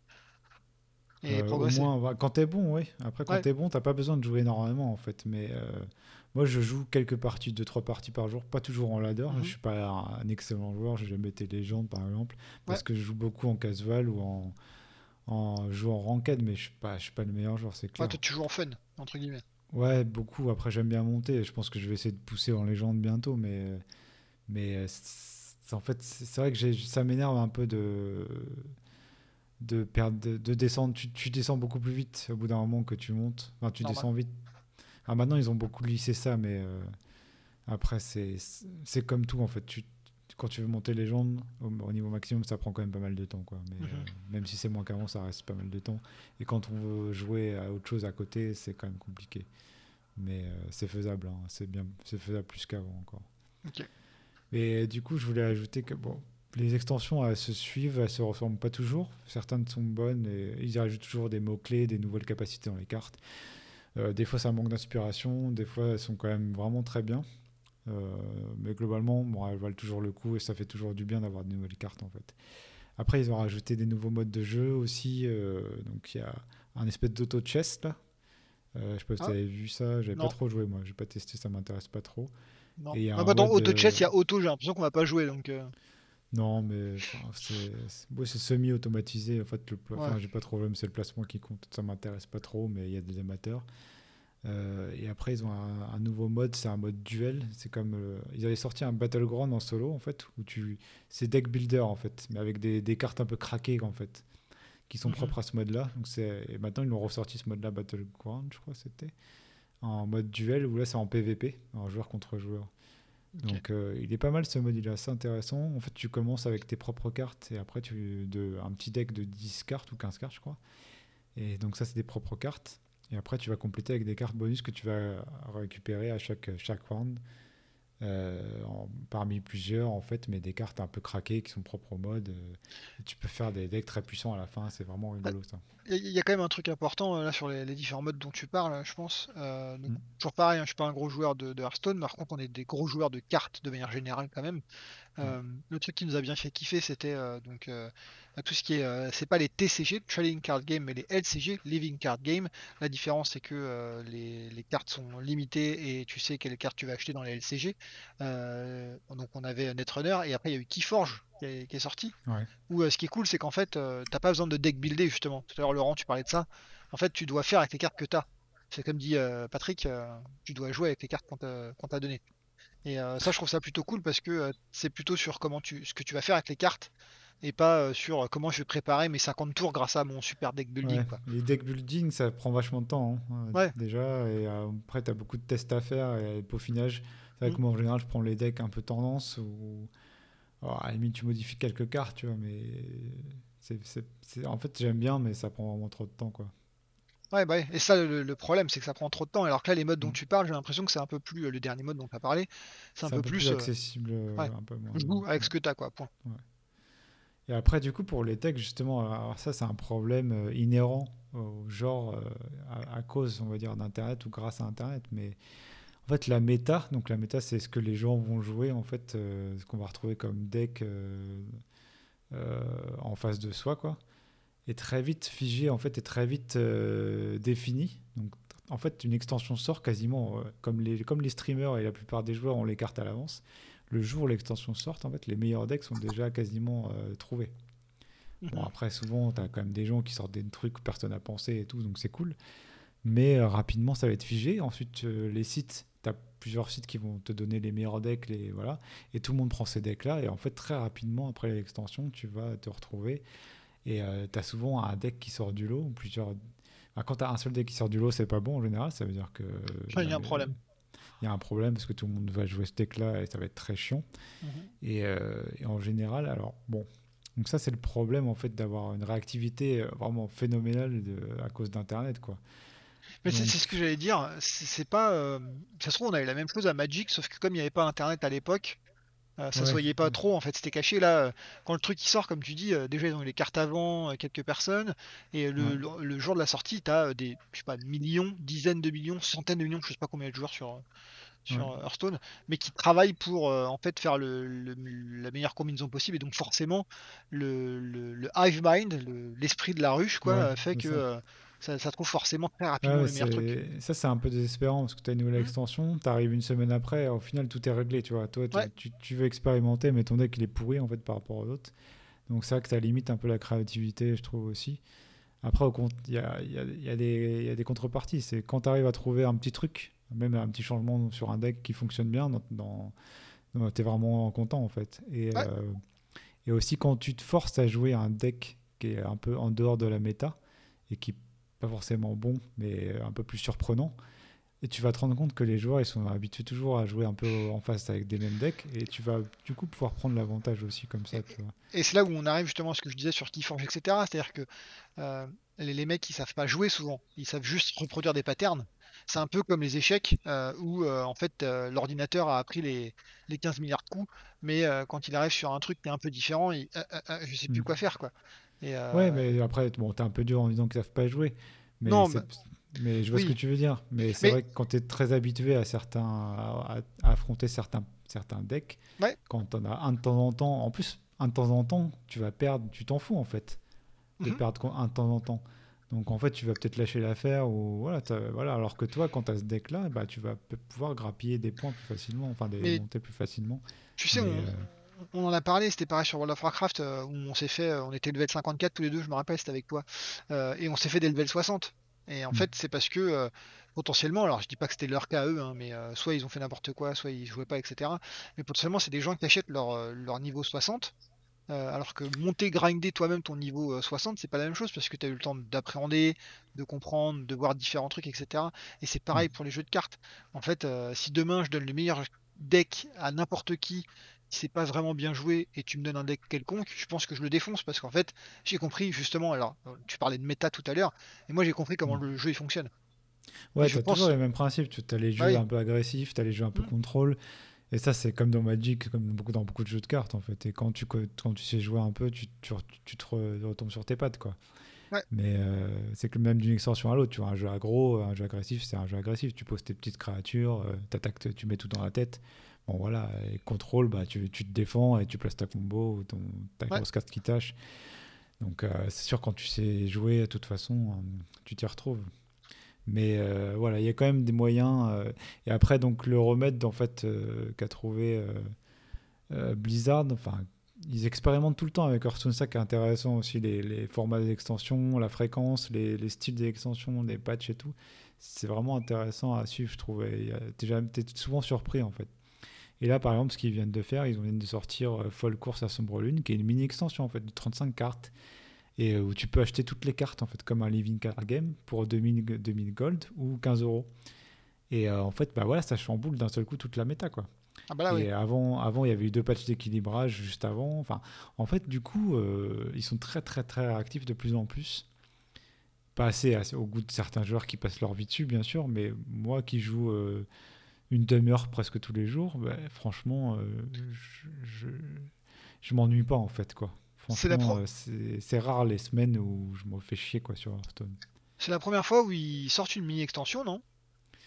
Non, enfin pas vraiment parce qu'avant il y avait des aventures solo qui avaient des cartes. Euh, au début il y avait des aventures solo et tu avais des cartes débloquables pour le pour l'ensemble du jeu. Mais sous ce format-là, une extension sans aventure, un peu entre deux grosses extensions au niveau de la fréquence, c'est nouveau en fait. Je pense pas qu'il y ait. Euh, voilà. ouais, donc, euh, et tout le monde disait un peu ça en fait. Euh, sortez des cartes souvent. Sortez 10 cartes, tu vois, une carte par classe. mais des Mhm. cartes intéressantes. Et des fois, ça suffit en fait. Une classe va devenir jouable grâce à une carte et, et pam. quoi, Et après, voilà. et par contre, il faut vraiment qu'ils surveillent parce que là, il n'y a pas longtemps, euh, le chaman était craqué complètement. Donc, ils ont dû patcher en catastrophe un peu. Enfin, en catastrophe. Ils surveillent les stats. Mais parce que tout le monde joue chaman en fait. euh, en tout cas, au niveau. Ce qui est bien, c'est qu'ils Et, ont même pas euh, vraiment besoin de regarder qui joue quoi, ils juste ils regardent, enfin, ils regardent pas vraiment les parties, les decks, ils se disent juste tiens, tout le monde joue chaman, c'est qu'il y a un problème. Ouais, ils ont, ils ont d'excellents outils de suivi et ils, Ouais. ils peuvent. euh, ils réagissent très vite en fait. Je pense qu'ils réagissent vraiment très vite. Et c'est juste que des fois, toi, quand t'es joueur et que tu, tu te prends trois fois de suite chaman et que tu perds, tu fais putain, mais c'est complètement craqué. Alors que bon, ils prennent quand même un peu de recul plus que nous, quoi.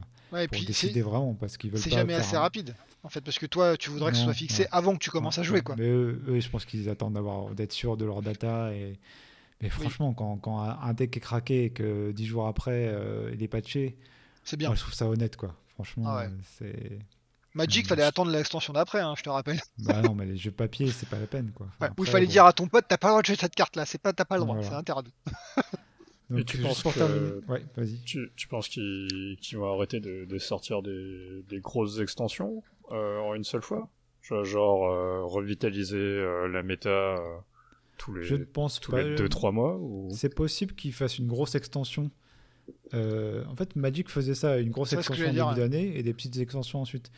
Euh, C'est possible qu'ils fassent des grosses extensions 4, 4 par an encore, je crois, ou 3, 4, 3 par an, je crois, avec 3 mini-extensions entre les deux. Euh, mais c'est pas figé en fait. hein, euh. Mhm. Et voilà, dernier truc que je voulais dire, c'est qu'ils ont chamboulé un peu tout le système de, de, de récompenses et de progression. En fait, ils ont rajouté plein d'achievements, plein de trophées, plein de trucs comme ça. Et euh, ils ont ajouté aussi un pass qui est un peu, qui était un peu, voilà, euh, c'est un pass que tu payes pour un peu du vent en fait.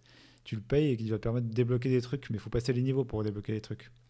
Donc ça c'est un peu limite, moi je trouve, mais bon, on va voir, on va voir comment ça va évoluer. Alors ils ont dit euh, qu'avec ce changement de progression et de récompense, on gagnerait au moins autant, voire plus qu'avant. Certains ont fait le calcul et le compte y était pas. Euh, moi je trouve que moi franchement, moi j'ai pris le pass pour tester. Et c'est vrai qu'avec le pass, c'est quand même très très généreux en fait, mais tu payes quand même 15 euros pour un pass qui te dure 3 mois. Et si tu peux, tu peux payer 15 euros, ne plus toucher Hearthstone, et le pass en fait est périmé à la prochaine extension. Du coup, tu auras payé 15 euros vraiment pour rien en fait. Donc je sais même pas si c'est légal en fait. mais bon, je... En, le, gros, fait de payer acheté, un truc qui te donne le droit de débloquer en fait. Mais pour débloquer, il faut que tu aies un certain niveau en fait. Je sais pas si vous comprenez. t'as- t'as acheté un boost de probabilité. Non, en fait, euh, en fait, en fait, tu commences au niveau 0 par exemple de- d'XP. Mhm. Et en fait, quand tu es au niveau 5, tu gagnes, tu gagnes euh, par exemple euh, 50 gold quand t'as pas le pass, mais tu gagnes un portrait quand t'as le pass, tu vois. Mais tant que t'es pas arrivé au niveau 5, en gros, le pass te sert à rien.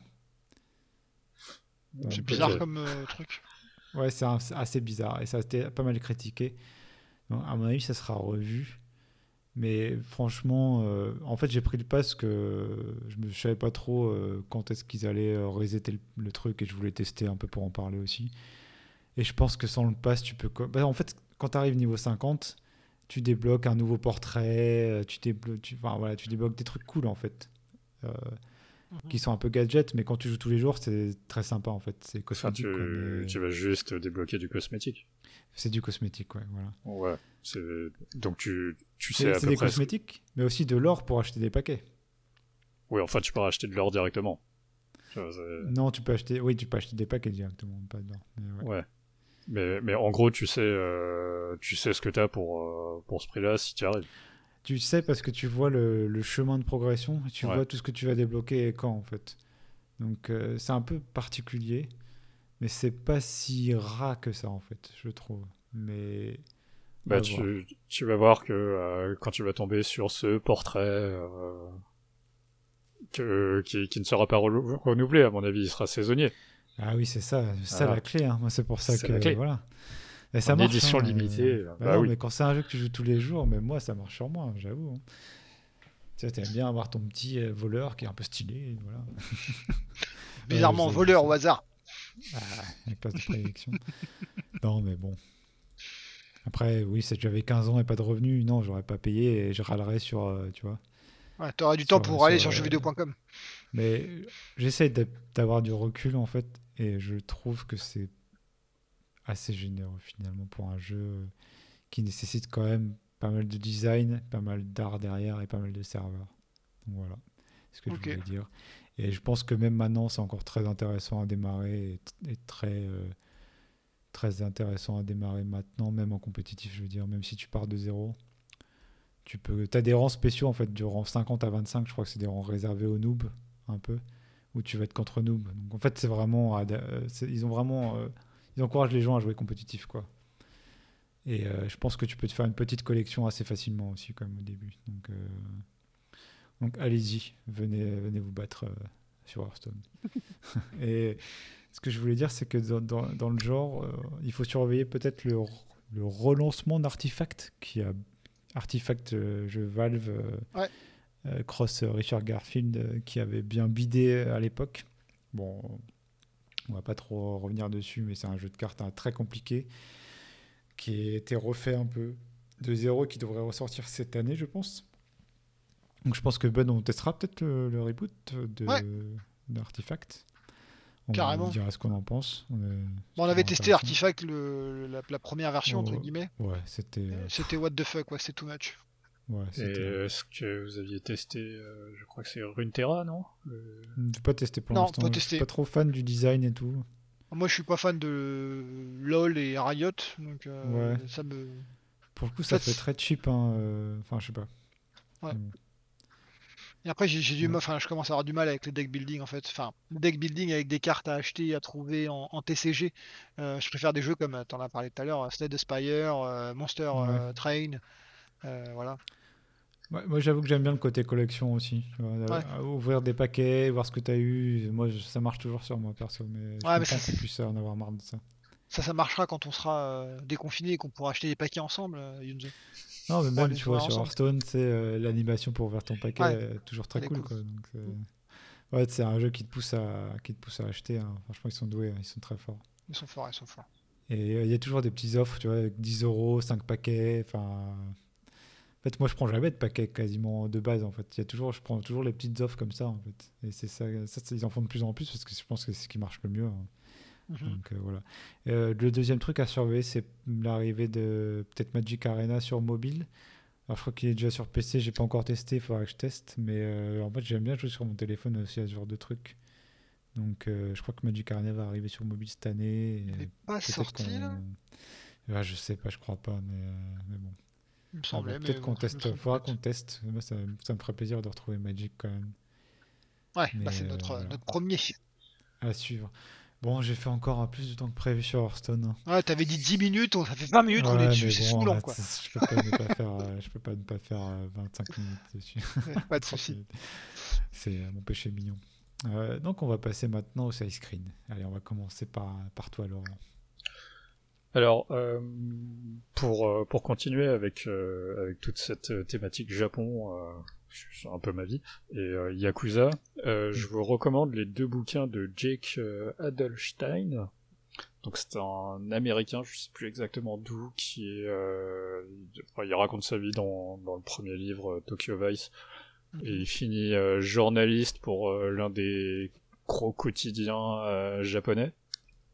Euh, donc il est, euh, il est japonophone. Enfin, il parle japonais, quoi. et, euh, et donc, il te raconte un petit peu comme, enfin, la, la, criminalité au Japon. Et voilà, il va, il va croiser des prostituées, des yakuza, un inspecteur de police, tout ça, tout ça. Donc le premier livre s'appelle Tokyo Vice et le second livre s'appelle Le dernier des yakuza. Euh, il a toute une histoire avec euh, le, clan actuel. Euh, bon, je, passe les détails, mais ouais, apparemment son, travail a eu un impact dans la hiérarchie du, clan actuel. Du coup, il est mort Non, non. Bah, il n'a pas l'air d'être le bienvenu, mais il n'est pas, il est pas décédé quoi. Bon, les Yakuza, c'est pas les cartels quoi. Ils n'ont pas mis un pneu et autour du journaliste euh. Non, non, parce que euh, en fait, euh, alors malgré malgré ce que, enfin, disons que disons que ils ont ils ont des règles pour pour régler ce genre d'affaires. Ok. Alors, été surpris donc Ah, du coup, c'est ça dépeint la réalité des Yakuza, alors, si j'ai bien compris. Ouais, ça dépeint une réalité des Yakuza vue euh, de l'extérieur, euh, ce genre de truc. Et t'as as été surpris, euh, par exemple, de choses ou c'est... Euh, ouais, par exemple, c'est... euh, Enfin, le... Pour, pour des gens qui sont capables de, de faire transiter tout et n'importe quoi, euh, je comprenais pas pourquoi s'il n'y avait pas d'armes à feu. Mais en fait, c'est une volonté de leur part. Mm. Ils ont un, un code un peu... euh, Ouais, ils ont des règles, on va dire. Ok. Des habitudes. Euh, le, le truc, c'est comme, comme à peu près n'importe quel euh, euh, groupe criminel, ils ont tendance à se faire remplacer par d'autres groupes criminels avec un peu moins de règles. Ouais. Mais il me Hmm. semble ces dernières années que euh, le gouvernement a décidé de, de foutre énormément de pression dessus, enfin sur eux. Et euh, du coup, en fait, euh, ça crée d'autres problèmes. enfin, c'est pas c'est pas évoqué dans les dans, dans ces livres-là, quoi. Alors les livres sont disponibles, euh, enfin les livres sont écrits euh, en anglais et sont disponibles traduits en français. Ok, c'est intéressant, franchement, merci. Euh, alors toi, Bud, tu vas nous parler de d'un manga et de, de serial killer. Exactement. Euh, bah, le premier, euh, c'est Full Metal Alchemist, euh, le, en manga, bien entendu, hein, je parle. Euh, pourquoi je me suis remis à ça, c'est que euh, j'ai remarqué qu'il y avait euh, deux séries animées. euh, une qui s'appelait Full Metal Alchemist tout court, une qui s'appelait Brotherhood, et euh, je me disais, mais c'est quoi cette différence? Et je comprends pas. Et en fait, j'ai appris que la première série qui s'appelait Full Metal Alchemist n'est pas la représentation fidèle du manga. Donc j'ai décidé de lire le manga qui est représenté en animé par la série Brotherhood. Et c'était super cool, 27, euh, 27 tomes qui se sont lus très très rapidement. Euh, entre, bah, entre le dernier podcast et le dernier épisode et maintenant, quoi. Enfin, même il y a une semaine, j'ai dû mettre trois semaines pour tout lire. ouais. Euh, Ah, voilà. C'est Putain, ouais. t'as enchaîné. Ah, j'ai enchaîné, ouais. Bah, l'avantage, euh, c'est que euh, j'avais mon bouquin partout, euh, euh, avec ma fille au chiottes, en train de dormir, tout, quoi. Je, tout, tout En partout. train de dormir. Ouais. tu Ouais, lis en dormant. Non, pas en dormant, mais juste en m'endormir. C'était plutôt cool. Et, et ça me rappelait. juste une petite parenthèse, moi on avait bien aimé quand même la première série animée Full Metal Alchemist. Oui, oui, carrément, Ça, ça, c'est est- mieux ou? Honnêtement, trouvé je me rappelle pas les détails de Fullmetal Alchemist tout court. Mhm. Euh, là, euh, c'est quand même très très sombre, hein, euh, malgré tous les trucs débiles, euh, les, les personnages un peu dessinés, genre je fais je fais le marrant. En fait, c'est méga sombre comme comme comme thème et comme comme contenu quoi. Des gens qui meurent, il perd un bras, il perd une. Bah, comment, ça dans. une. Enfin, c'était Ouais. assez sombre aussi. Là. Ouais, c'est assez sombre, ouais, mais c'est assez assez incroyable. Et Voilà. Qu'est-ce que je voulais dire? Non, non, vas-y. Pardon. je- Non, pas de souci, pas de souci, vas-y, vas-y. Mais euh, après, non, euh, c'était que, que dire de plus que euh, oui, ça si, oui, c'était ça que j'allais dire. C'est, je, je pense qu'il y avait le, mon, le, le petit côté nostalgie, la, la- la Madeleine de Proust de, rappelle-toi à l'université, comme on lisait un nombre de mangas incroyable. Donc c'était plutôt cool. bah, Voilà, c'était- on a bien suivi. Hein. Ouais. Et oui, c'est ça que je voulais dire. Il y, a, il y a des grosses différences du coup de scénario entre Brotherhood et normal?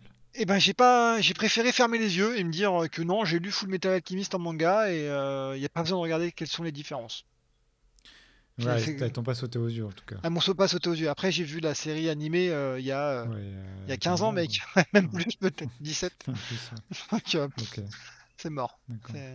Donc ça valait, c'est pas trop gamin quoi. Ça valait euh, le coup encore maintenant. Ouais, ouais, non, ça, ça passe bien. Et comme je dis, euh, vu que les thèmes sont très adultes, etc., ça passe euh, vraiment très très bien. euh, contrairement à un euh, potentiellement. euh, alors, il faudrait que je les relise pour voir, mais euh, Monster X- Hunter, qui me paraît Hunter beaucoup x plus. ga- Hunter. Ah, il y a- oui, Hunter x Hunter. Toi, je fais des mix. euh, comment ça va être tard.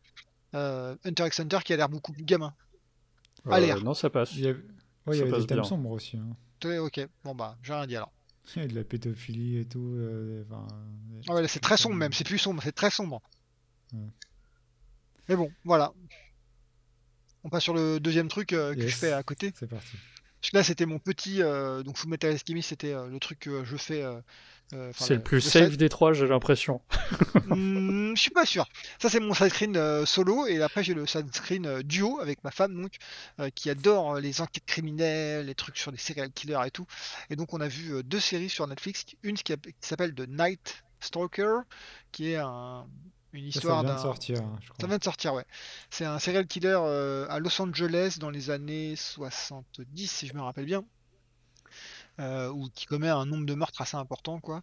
Et la deuxième, c'est The Reaper, Netflix, pareil, qui est un serial killer qui était à Leeds, dans le Yorkshire. et super intéressant de, voir comment il cherche le, criminel. Les erreurs que fait la police, c'est assez magnifique. Vous, franchement, je vous invite à regarder les deux parce que vous dites des fois, mais comment ils font? Ils sont complètement stupides ou? Alors le truc qui est facile, c'est que c'est euh, en, rétrospective, on peut vraiment dire qu'ils sont cons. Euh, je pense que sur le coup, c'est pas pareil, exactement. Voilà. Mais euh, sur le coup, c'est aux États-Unis, j'imagine? Il y en a un qui est aux États-Unis et l'autre qui est en Angleterre, au UK. Voilà. Et c'est intéressant, ça vous permet de voir des trucs. Ça peut se regarder à deux, c'est ça qui est cool. Hein. c'est pas de problème. Voilà. Ok, ça, t'a tenu en haleine euh, du début à la fin, les deux? Ouais, ouais, carrément les deux, ouais. Ouais, les deux, parce que. Euh, ça pour ça, en fait, euh, ces séries-là, tu. Ouais, tu te demandes comment ils vont le trouver. Qui, à la fin, tu sais qui l'a fait. Ouais, qu'est-ce qui s'est passé Qu'est-ce qui a fait qu'ils l'ont trouvé Quand ils l'ont trouvé, pourquoi il s'est fait choper Qu'est-ce qui lui est arrivé, etc. C'est ça qui est intéressant. Et on peut se voir, on peut voir que souvent. Sous les serial killers, c'est une, erreur du, tueur en série ou alors un, coup un coup de bol. Ouais. Moi, ce que j'aime bien aussi dans ce genre de truc, qui, mais, mais, qui arrive pas souvent, c'est qu'on. Enfin, tu vois, je préfère les trucs où on sait qui est le tueur et finalement on voit un peu sa vie et comment il en est arrivé là, ou mhm. des hypothèses en tout cas, plutôt que d'arriver à la fin et finalement pas trop savoir euh, la vie du mec, quoi. Sur The Night Stalker, tu as un petit peu, euh, mais tu le sais vers la fin plutôt de comment il a vécu, etc. Et potentiellement pourquoi il, a, il est devenu aussi, euh, aussi euh, barré. Euh, il y, avait un truc que j'avais entendu une fois sur. je sais plus qui avait dit ça dans une émission, qui était assez horrible à dire en fait, mais qui était vrai. C'est que la vie des tueurs en fait, sont beaucoup plus intéressantes que la vie des victimes, tu vois. Parce que les victimes, c'est des gens de tous les jours, comme toi et moi, enfin voilà. Des gens normaux, on va dire. Et finalement, savoir qu'ils ont une famille et tout, bah, c'est pas spécialement intéressant. C'est fait pour te provoquer de l'émotion, en fait. Quoi. Mhm. Et ce qui est intéressant, c'est les, ces gens comme ça, même s'ils sont horribles, c'est des gens vraiment démoniaques. Euh, euh, c'est quand même intéressant de savoir. Euh, enfin, démoniaque, tu vois, façon de parler, quoi. Mais, bah, les rétro, Satanas. Mais non, mais vous voyez ce que je veux dire. non, j'ai compris. J'aurais pas dû dire ça, parce que j'ai aucun. non, non, mais c'est, ils sont. religieux dans ma vie. Mais... Maléfiques. Maléfique, c'est le bon terme. Mais euh, c'est quand même toujours intéressant de voir ce qu'on peut arriver à expliquer, pourquoi, comment et tout. Mhm. je préfère ça, bon, en fait. Mais bon. Bah, là, tu parles, on parle pas trop trop des victimes. Hein. C'est plutôt sur. Euh, l'enquête. Euh, sur l'enquête et aussi ce qui se passe dans la société. Sur The Reaper, donc en fait le mec il tue que des femmes et en gros, je vous spoil un peu, mais vous verrez si vous regardez, mais la police disait aux femmes bah sortez plus, comme ça on est tranquille. Ouais, enfin, ça, ça veut dire qu'en gros, à cause d'un gars ou d'une fille, parce qu'on sait pas trop si c'est un gars ou une meuf, euh, le, le, tueur ou, la, la, tueuse. Et en fait, la police dit bah vous avez qu'à pas sortir, il n'y a plus de problème. Oui, oui, d'accord. C'est pas une solution. le mec sera peut-être de l'attraper. pourquoi je te paye alors? Exactement. Donc moi, ouais, j'aime bien ce genre de truc aussi. L'autre fois, je cherchais euh, du coup un film d'horreur. Donc j'ai tapé euh, meilleur film d'horreur Netflix, tout simplement. Et tu tombé sur une merde. je suis tombé. Non, c'est pas une merde. Je suis tombé sur Creep, j'ai regardé aussi euh, comme toi avec ma copine. Alors moi, j'ai, elle, elle a détesté, voilà, on peut le dire. Hein. elle m'a dit, mais c'est quoi l'intérêt de ce film? Il y a deux acteurs, on se fait chier. Et moi, j'ai bien aimé. Et en fait, c'est euh, donc c'est un espèce de, de phone footage comme on a Cloverfield, des trucs comme ça, où on trouve, euh, on visionne en fait une caméra, un enregistrement de caméra. Et donc c'est un mec qui est caméraman euh, plus ou moins amateur, euh, qui répond à une petite annonce qui dit juste bah, venez, euh, venez me filmer chez moi pendant une journée, vous serez payé tant. Quoi. Donc le mec débarque chez son client. Mhm. Et le client, en fait, il est un peu bizarre. Il est un peu. Alors, il dit qu'il a. Donc, c'est sa maison de famille et qu'il a un cancer, en fait. Et du coup, sa femme attend un bébé. Et donc, il veut se filmer pour, euh, pour en fait lui laisser une vidéo pour quand il sera plus grand. Et euh, en fait, il, est, il a l'air super sympa, hein, ce mec. Et après, euh, il arrive, il commence à, se déshabiller. et il se met dans son bain. Et il fait semblant de prendre un bain avec son futur enfant, en fait. Et il, il- voilà, il demande au mec de le filmer. Et ça commence comme ça, et, et ça dérive pas mal, quoi. Donc, euh, franchement, c'était assez, assez intéressant parce que euh, c'est du phone footage assez original. Donc, c'est un truc euh, comme Blair Witch et tout. Moi, j'aime bien ce. Bon, c'est vrai que c'est un peu chiant les mouvements de caméra et tout en général. mais ce genre m'intrigue toujours en fait. Et les acteurs, donc c'est vrai qu'il n'y a que deux acteurs, donc c'est vraiment un duo. Ça dure pas très longtemps, ça dure une heure et demie. Et en fait, tu vas plonger petit à petit dans, dans la paranoïa. Et... Donc ça fait pas hyper peur, mais ça porte bien son nom. En fait, c'est vraiment euh, c'est malsain quoi. Donc euh, jus- jusqu'à la fin qui est assez. euh, Au moins la, la fin est expliquée en fait. Enfin, tu restes pas sur, sur ta fin. Et, et du coup, je sais pas trop ce qui est mieux parce que j'avais vu je sais plus quel film où où t'as un tueur pareil. Il faudrait que je retrouve le nom, mais voilà, c'est des gens qui vont dans un espèce d'Airbnb et en fait euh, ça va partir en couille. Et à la fin, tu sais, je sais plus comment ça s'appelle, mais euh, à la fin, tu sais pas trop vraiment euh, pourquoi en fait. Et là, dans celui-là, tu comprends pourquoi. Enfin, on te le dit un peu, on t'explique un peu la fin. Et c'était bien, mais je, sais pas ce que vous en pensez. Est-ce que vous aimez bien avoir toute l'explication ou pas finalement à la fin d'un film comme ce- de ce genre-là euh, ou pas euh, Question ouverte quoi. Mais euh, Non, en général, enfin, c'est c'est la signe, c'est le signe que, que c'est un film américain, très écrit, très cadré, sans aucune originalité. Ouais, et des fois aussi, laisser ouvert, t'as l'impression que c'est un peu. Euh, il laisse ouvert parce qu'il savait pas trop quoi dire, tu vois.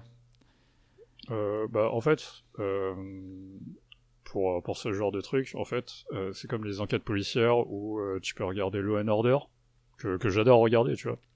J'ai vu énormément de Law and Order. Ouais, mais ça, c'est. ouais, où euh, tu sais qu'à la fin il y aura quelqu'un qui va être arrêté la plupart Ouais, du temps. Parfois il parfois il, il le rate hein. Mais tu sais qu'il sera le coup. euh, réchauffés, tu vois. C'est un truc sous vide, tu le mets au micro-ondes et. tu- Non, c'est pas ça. C'est que euh, c'est euh, c'est euh, une partition. Tu, tu vas changer beaucoup de choses. Euh, Ouais, ce c'est sera jamais. quoi. Tu vois, c'est calibré, en fait.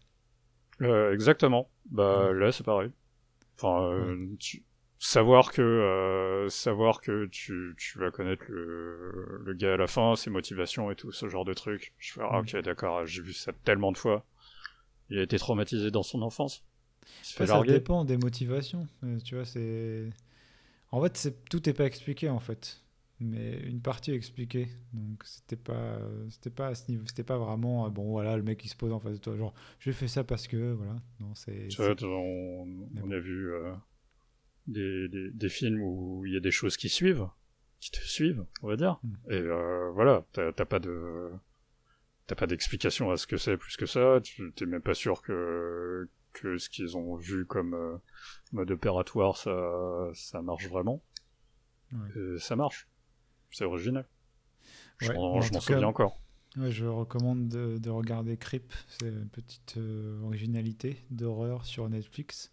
Et du coup, je vois Et, sur euh, Netflix qu'il y a un Creep 2. 2. ouais.